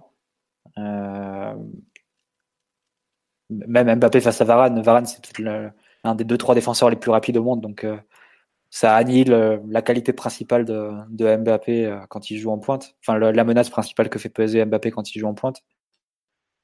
Par contre, tu, peux tester le, faux neuf. Ryan n'était pas convaincu tout à l'heure. On l'a vu, on l'a vu sur une bribe de match face à Bordeaux. Honnêtement, mais moi, en tout cas, ce, qui me paraît très, compliqué dans les, trios qui sont, proposés, c'est d'avoir Neymar et Mbappé en, simultané sur les côtés. Alors, déjà que de base, pour moi, c'est une idée très, très mauvaise, mais en plus, avec leurs conditions physiques, c'est, ça me semble à proscrire absolument. Euh, même Mbappé de base à droite, euh, si on peut éviter, tant mieux, parce que là, autant, enfin, ça, ça voudrait dire que les deux ans de Tourelle ont servi à rien, en fait. On reviendrait à, à Emery, ça pourrait peut-être passer sur un match comme c'était passé pour le PSG Bayern le 3-0, mais tu sais que face à une équipe qui, euh, qui prépare spécifiquement là-dessus, euh, ça n'a aucune chance de, de passer et, de t'amener loin parce que ça, ça, a trop trop de défauts euh, sur le plan offensif et défensif. Donc voilà, après, il faut, faut, essayer d'organiser ça. Mais si tu joues Di Maria, Mbappé, Neymar, tu as les deux possibilités. Mbappé en pointe et, et Neymar un peu, un peu déchargé du travail sur, le côté, sur le côté gauche. Après, enfin, moi, ce qui me gêne dans ce trio-là, c'est que tu as forcément un des deux entre Neymar et, Mbappé qui va défendre côté. Et mm. qu'aujourd'hui, par rapport au coffre de Marcelo et Carvaral, ils vont tenir 20 minutes. Quoi. Neymar, ah bah, si tu si tu joues avec les deux, tu es, obligé d'en jouer un avec au moins un sur le côté. Quoi. Oui, oui, non, mais ce que je veux dire, c'est que c'est pour moi, point... surtout quand Tourelle t'explique dans l'avant-match qu'il faut, il va falloir que tout le monde travaille défensivement, tu peux pas. Tu ne peux pas. C'est pas plus compliqué que ça. Enfin, Mbappé, il a jamais su défendre et ça l'intéresse pas beaucoup, faut quand même le dire, hein, ça fait partie de ses gros défauts. Et Neymar, bah, il sait défendre lui pour le coup, mais là, il a pas le coffre. Il a à peine le coffre pour attaquer, il va pas se péter à défendre. Donc, euh, on peut pas. Euh, voilà quoi. Tiens, sur, euh, sur là, on nous dit Mbappé pose problème pour Paris en neuf dans cet environnement Ramos-Varane et sur un côté pour défendre. Probablement lui qui doit être sur le banc. Effectivement.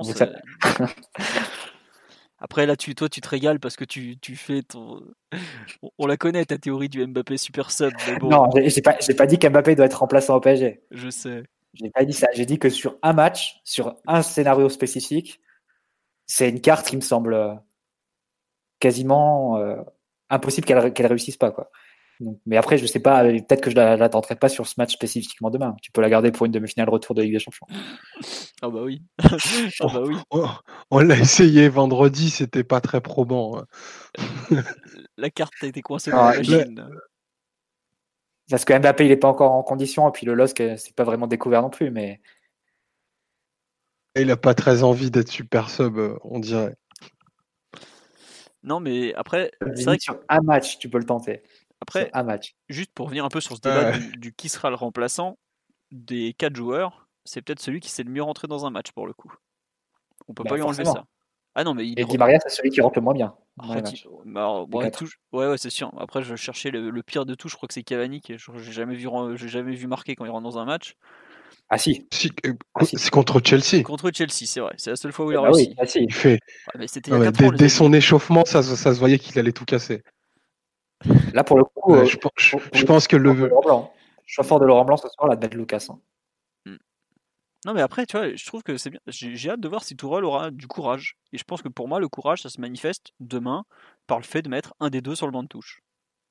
Parce que clairement, c'est sur le sur ce qui s'est passé depuis trois mois que la saison a commencé. Est-ce qu'il mérite vraiment de débuter ce match-là vu tous les pépins physiques qu'ils ont eu, vu tout ce qu'ils ont créé comme pépins aussi, je pense à Neymar avec le, mercato, toutes ces conneries. Est-ce que tu trouves que, enfin, moi je trouve que c'est quelque part, c'est aussi la, la contrepartie de, attendez, vous n'êtes pas prêt physiquement, l'un parce qu'il fait la, la, fête, la fête tout le temps, l'autre parce qu'il a eu du mal à revenir, qu'il n'a pas fait ci, tout ça. T'as envie de leur dire, au bout d'un moment, vous pouvez pas avoir le beurre et l'argent du beurre. Les mecs qui sont là tous les jours à se donner, à se, mettre le cul par terre, comme dit Maria, qui s'arrache encore à Brest à la 85e minute pour faire des centres. Et t'as, le mec, tu peux pas lui dire «Oh, en fait, le Bernabeu, c'est pas pour toi, tu dégages. Non, franchement, je pense que les statuts ont fait, ont fait beaucoup de mal au PSG lors des deux dernières années. Je pense notamment sous Emery qui a eu des problèmes liés à ça. Si tu refais la même erreur, je sais pas, je, y a je trouve qu'il y a un côté vicié qui, qui, réapparaît en fait. Et je suis pas sûr que ce soit une bonne chose. Tu peux pas, tu peux pas jouer plus tard dans la saison Liverpool en aller-retour si t'as pas une cohésion et un esprit d'équipe qui est vraiment très marqué, indépendamment du talent et de tout le talent que tu peux avoir. Et Dieu sait qu'on est bien, bien loti à ce niveau-là. Mais si tu, s'il y a des joueurs qui lâchent dans le groupe, qui sentent que de toute façon, euh, quoi qu'ils fassent, euh, ils seront jamais titulaires ou parce qu'il y a des joueurs qui sont, euh, qui ont leur place réservée, quoi qu'ils fassent, ils peuvent, ils peuvent choisir leur match, ils peuvent choisir de, de quand ils, quand ils jouent, quand ils jouent pas, etc. Forcément, l'équipe, elle va se déliter et tu peux peut-être gagner le match de demain parce que Neymar et Mbappé, encore une fois, ils peuvent te le gagner euh, tranquillement le match de demain. Mais tu peux perdre beaucoup plus à, moyen terme et, tu peux avoir une saison qui tourne, euh, qui tourne très très salement euh, juste sur une décision, sur la décision, enfin, juste avec un incendie qui partirait de la décision de demain. Quoi. Donc c'est, faut faire attention avec ce genre de choses. Hein. Tu, sais jamais que les équilibres dans, une saison c'est assez fragile. Au final, 2015-2016, tout le monde nous voyait aller assez loin. Au final, il a, fallu de, la faire Aurier pour que tout, se dérègle, par exemple. Donc, faut faire très très attention avec ces histoires de, de groupe et de, de statut, de messages, de relations entre joueurs, entraîneurs. C'est, c'est des choses presque aussi importantes que la tactique au final. Ah bah oui, puis on est bien placé pour savoir que ça peut vite merder à Paris en plus. Hein. C'est l'essence du métier de, de Tourol, hein, à mon sens. Hein. Ah, c'est, pour ça qu'il, est payé autant c'est clair. S'il veut, s'il veut pas s'aborder l'esprit, l'esprit de corps que doit former une équipe, demain il doit, il doit aligner les, il doit aligner les meilleurs et pas les meilleurs supposés. C'est les meilleurs euh, du moment à, à 18h30 quand tu remplis ta feuille de match. Et, euh, et je suis désolé, euh, je fais peut-être une fixette, mais Neymar, vu ce qu'il a montré vendredi, il peut pas en être. Il peut pas en être. Tout Neymar qu'il est, euh, un des plus grands talents qu'on ait jamais eu aujourd'hui, il est, il est juste pas prêt pour ça. Bah, globalement, je pense que quand on aura la compo, il y aura, ça sera impossible de satisfaire tout le monde. Il y aura forcément des, oh. une frange importante qui sera pas satisfait, satisfaite. Euh, mais au moins que Tourelle prenne sa décision en son âme et conscience sur des critères sportifs, euh, de management externe, mais pas politique, pas euh, de statut, etc. Juste ce qu'il croit être le meilleur pour son équipe, pour, pour sa façon de, de diriger et, de répondre aux, défis que va proposer le, le, Real demain? Et ensuite, ben, on verra, ça sera le, le résultat qui, qui, donnera, qui donnera raison ou non. Et il faudra espérer que, quelle que soit la décision qui soit prise, il y ait la, la, direction pour, pour le soutenir. Mais c'est vrai que j'entends certains qui minimisent un peu le fait que Neymar soit sur le banc en disant euh, non, c'est une décision euh, qui coule de source après tout parce qu'il n'est pas prêt, etc.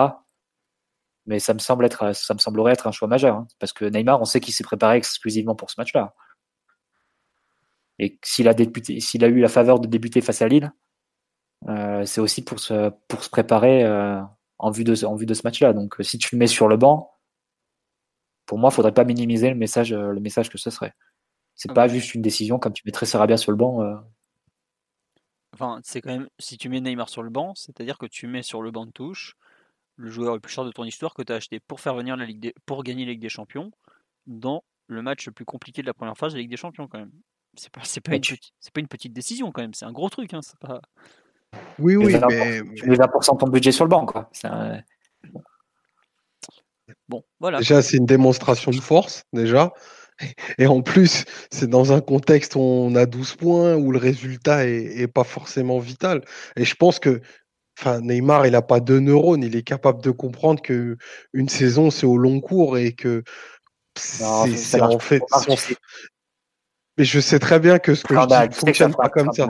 Tu sais que ça fera un scandale. bien sûr, je, le sais. Tu as bien vu Ronaldo qui était il a fait un match minable face à Milan il était remplacé à la 60e parce que ça se voyait que physiquement, il n'était pas au point. Et au final, ça a fait un scandale pas possible. Même la Juve, la grande institution de la Juve, etc. Euh, il est allé directement au vestiaire et, et, ils en ont parlé pendant trois semaines. Et je pense que là, la mise à l'écart face à la... mais... je pense que la mise à l'écart face à l'Atalanta, c'est plus ou moins une réponse de, du club, une forme de sanction déguisée. Mais mais je... et, tu sais que forcément que si tu mets Neymar sur le banc, ça serait pas du tout anodin et, et ça passera pas par un gros câlin. Quoi. Eh non, parce que des câlins, on en a, on en a fait assez, mais il n'empêche que il y a un moment, il va falloir qu'il s'inscrive dans, dans, la dimension collective de cette saison et que le, le, le, mettre sur le terrain demain est peut-être pas la meilleure solution qui soit pour euh, la progression du groupe dans son ensemble. C'est ça en fait que, que Tourol doit lui faire entendre. C'est ok Neymar c'est très bien, c'est très sexy de jouer au Bernabeu, je l'entends, tu l'as déjà fait plusieurs fois dans ta carrière, mais notre objectif, c'est d'être performant en février-mars, et tu seras meilleur à ce moment-là, et tu rateras encore aucune opportunité à ce moment-là. Enfin, oui, je pense qu'il y a combien d'entraîneurs, euh, je pense qu'il y a combien d'entraîneurs, Omar, qui, qui ferait ça? Qui ferait, qui euh, le choix de mettre Neymar sur le banc? Moi, j'en vois plusieurs. J'en vois. Guardiola, Mourinho, parce que c'est les seuls qui ont la légitimité, l'aura comparable à, une, à un très grand joueur ils peuvent se le permettre de prendre une décision radicale comme ça, de mettre un joueur sur le banc. Éventuellement, éventuellement, Ancelotti, parce que voilà, on sait que diplomatie, etc., il gère les grands joueurs depuis, depuis 20 ans, etc. Mais les autres, j'en vois, très très peu. Et, et tu sais qu'il a jamais eu à gérer ce genre de joueur avant, avant le PSG. Il aura peut-être jamais à en, gérer après, après le PSG. Et c'est forcément, c'est, il attend, enfin, c'est une décision énorme à prendre. Et forcément, ça va le tester sur des choses qu'il a jamais eu à, à gérer, parce que c'est pas la même chose que de, d'écarter Blachikowski ou de, ou de mettre je sais pas qui sur le banc à, à Mayence. Donc, euh... bah, tu, tu, tu parlais de. Blachikowski, là, il m'a. j'ai, pas vu venir. tu, tu, parlais de coachs qui sont égaux à, à, des superstars, mais tu peux prendre aussi une caste de, de coachs qui sont euh, hyper dogmatiques et inflexible sur les principes de jeu. Conte, il te mettrait Neymar sur le banc, mais ça partirait en couille, tu vois. Conte, il mettrait Neymar sur le banc, mais ça partirait en clash. Et après, Et si, Tour- et si Neymar osait ouvrir sa gueule, je pense que Conte, il tomberait la veste et il se battrait avec lui, tu vois, limite. Faut peut-être pas arriver jusqu'à ces extrémités-là, mais, mais je, je pense que c'est enfin, c'est un choix euh, Bah, tu vois, important qui nous en dira long sur euh, pour moi, c'est pas qu'un choix de, de Tourelle. C'est peut-être un choix du duo Leonardo-Tourelle pour le coup. Parce que si Leonardo n'est pas derrière Tourelle pour une décision aussi importante, t'as une grosse fissure qui se crée entre les deux déjà. Et je pense que Neymar qui est en face, puisque c'est sur- c'est c'est surtout lui le, le plus gros problème, même si Mbappé peut en être un aussi, il va direct sentir la, la- la fissure entre les deux. Et il saura faire mal.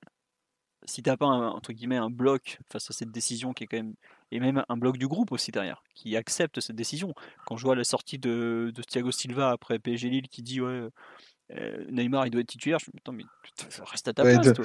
Ouais, faut, qu'il arrête de parler tout court, en fait, Thiago Silva. Voilà. Le problème est là, c'est qu'il est en campagne en plus. Oui, c'est voilà. autre chose. Mais tu vois, donc, ce que je veux dire, c'est que derrière la décision, je pense qu'il doit y avoir une acceptation un peu de tout le club de dire bon, bah, c'est le choix de l'entraîneur, on doit le respecter. Et ok, si ça marche, tant mieux, ça marche pas, tant pis. Mais ça, comme tu l'as dit, c'est un match qui vaut rien. Il suffit qu'on fasse, je crois, même un match nul contre Galatasaray, à part si on prend une branlée demain et on, on est premier. Donc c'est vraiment un match un peu pour du beurre. Et Ouais, c'est un tu peu un pas match jouer non pour plus des tester le club. Tu ne tu, tu fais pas jou- jouer non plus des tocards demain à la place de Neymar. Tu Non, non, en plus, es capable de gagner en plus, même sans Neymar. voilà. Mais je trouve que c'est un, un bon révélateur en fait de euh, à quel point ce groupe en est en fait. À savoir euh, jusqu'où Tourelle a la, main mise un peu sur ce qu'il est en train de faire? Est-ce qu'il est capable d'imposer des grosses décisions? Et là, on parle de peut-être la plus grosse décision depuis le début de l'année, enfin depuis le début de la saison, avec euh, un peu Leonardo qui refuse de le vendre, de le brader, quoi. Parce que c'est pour moi, c'est pratiquement à ce niveau-là en fait d'importance de, décision. Et finalement, bah, c'est est-ce que tu es capable d'assumer ce, que tu vas faire. Lui expliquer, je pense qu'effectivement, il n'aura pas du tout envie de t'entendre avant trois mois, mais tu t'en fous parce que tu as trois mois avant le huitième de finale. Et ensuite, c'est vraiment. Est-ce qu'il est capable justement de. Comme Mbappé avait su transformer la mise au banc de Marseille en une entrée décisive et un message fort, est-ce que Neymar sera capable justement d'accepter, s'il part sur le banc, de rentrer, de tout casser quoi? Je sais que sur mon compte Twitter cet après-midi, j'ai pris l'exemple de Georges. Georges quand on va à Munich, il est remplaçant, il rentre une demi-heure, il a explosé la défense du Bayern lui tout seul, il a mis un but mythique à Oliver Kahn. À la fin du match, bah, tu parles que de Georges parce qu'il a fait basculer le match. Neymar, même en jouant 20 minutes, il est capable de faire ça. Et le club doit être aussi capable de, de soutenir les décisions de son entraîneur, quitte à des fois aller dans le mur, parce que rien ne dit que ça sera la bonne. hein. Personne aujourd'hui peut dire que ça sera la bonne. hein. Voilà, c'est le principe du foot, tu peux pas savoir avant les matchs. Mais je trouve que tu dois avoir vraiment une. C'est vraiment une. Ça va être un test un peu pour le club ce match. Pas que sur le terrain, un peu en dehors, je trouve aussi. La façon dont on va appréhender tout ça, c'est c'est vraiment quelque chose de, que j'attends de voir. Est-ce que ça va se secouer en interne Est-ce que ça va se passer Est-ce que les autres vont savoir se mettre au niveau et rendre à l'entraîneur la, la confiance qu'il leur a accordée en, en le titularisation, en, les, en les titularisant plutôt que, que la plus grande star du club? Je trouve qu'il y, a- il y a plein de questions qui sont autour de, de tout ça. quoi. Voilà. Bon, je pense que ce sera le mot de la fin. Génial. Je pense parce que déjà j'ai plus de voix et qu'en plus il faut que j'y aille. Donc sur ce, je vous souhaite une très bonne soirée à tous.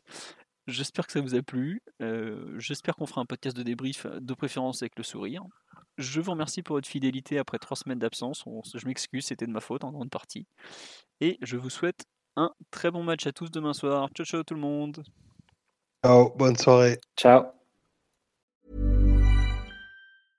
Imagine the softest sheets you've ever felt. Now imagine them getting even softer over time. That's what you'll feel with Bowl and Branch's organic cotton sheets. In a recent customer survey, 96% replied that Bowl and Branch sheets get softer with every wash. Start getting your best night's sleep in these sheets that get softer and softer for years to come. Try their sheets with a 30-night guarantee. Plus, get 15% off your first order at bowlandbranch.com. Code BUTTERY. Exclusions apply. See site for details.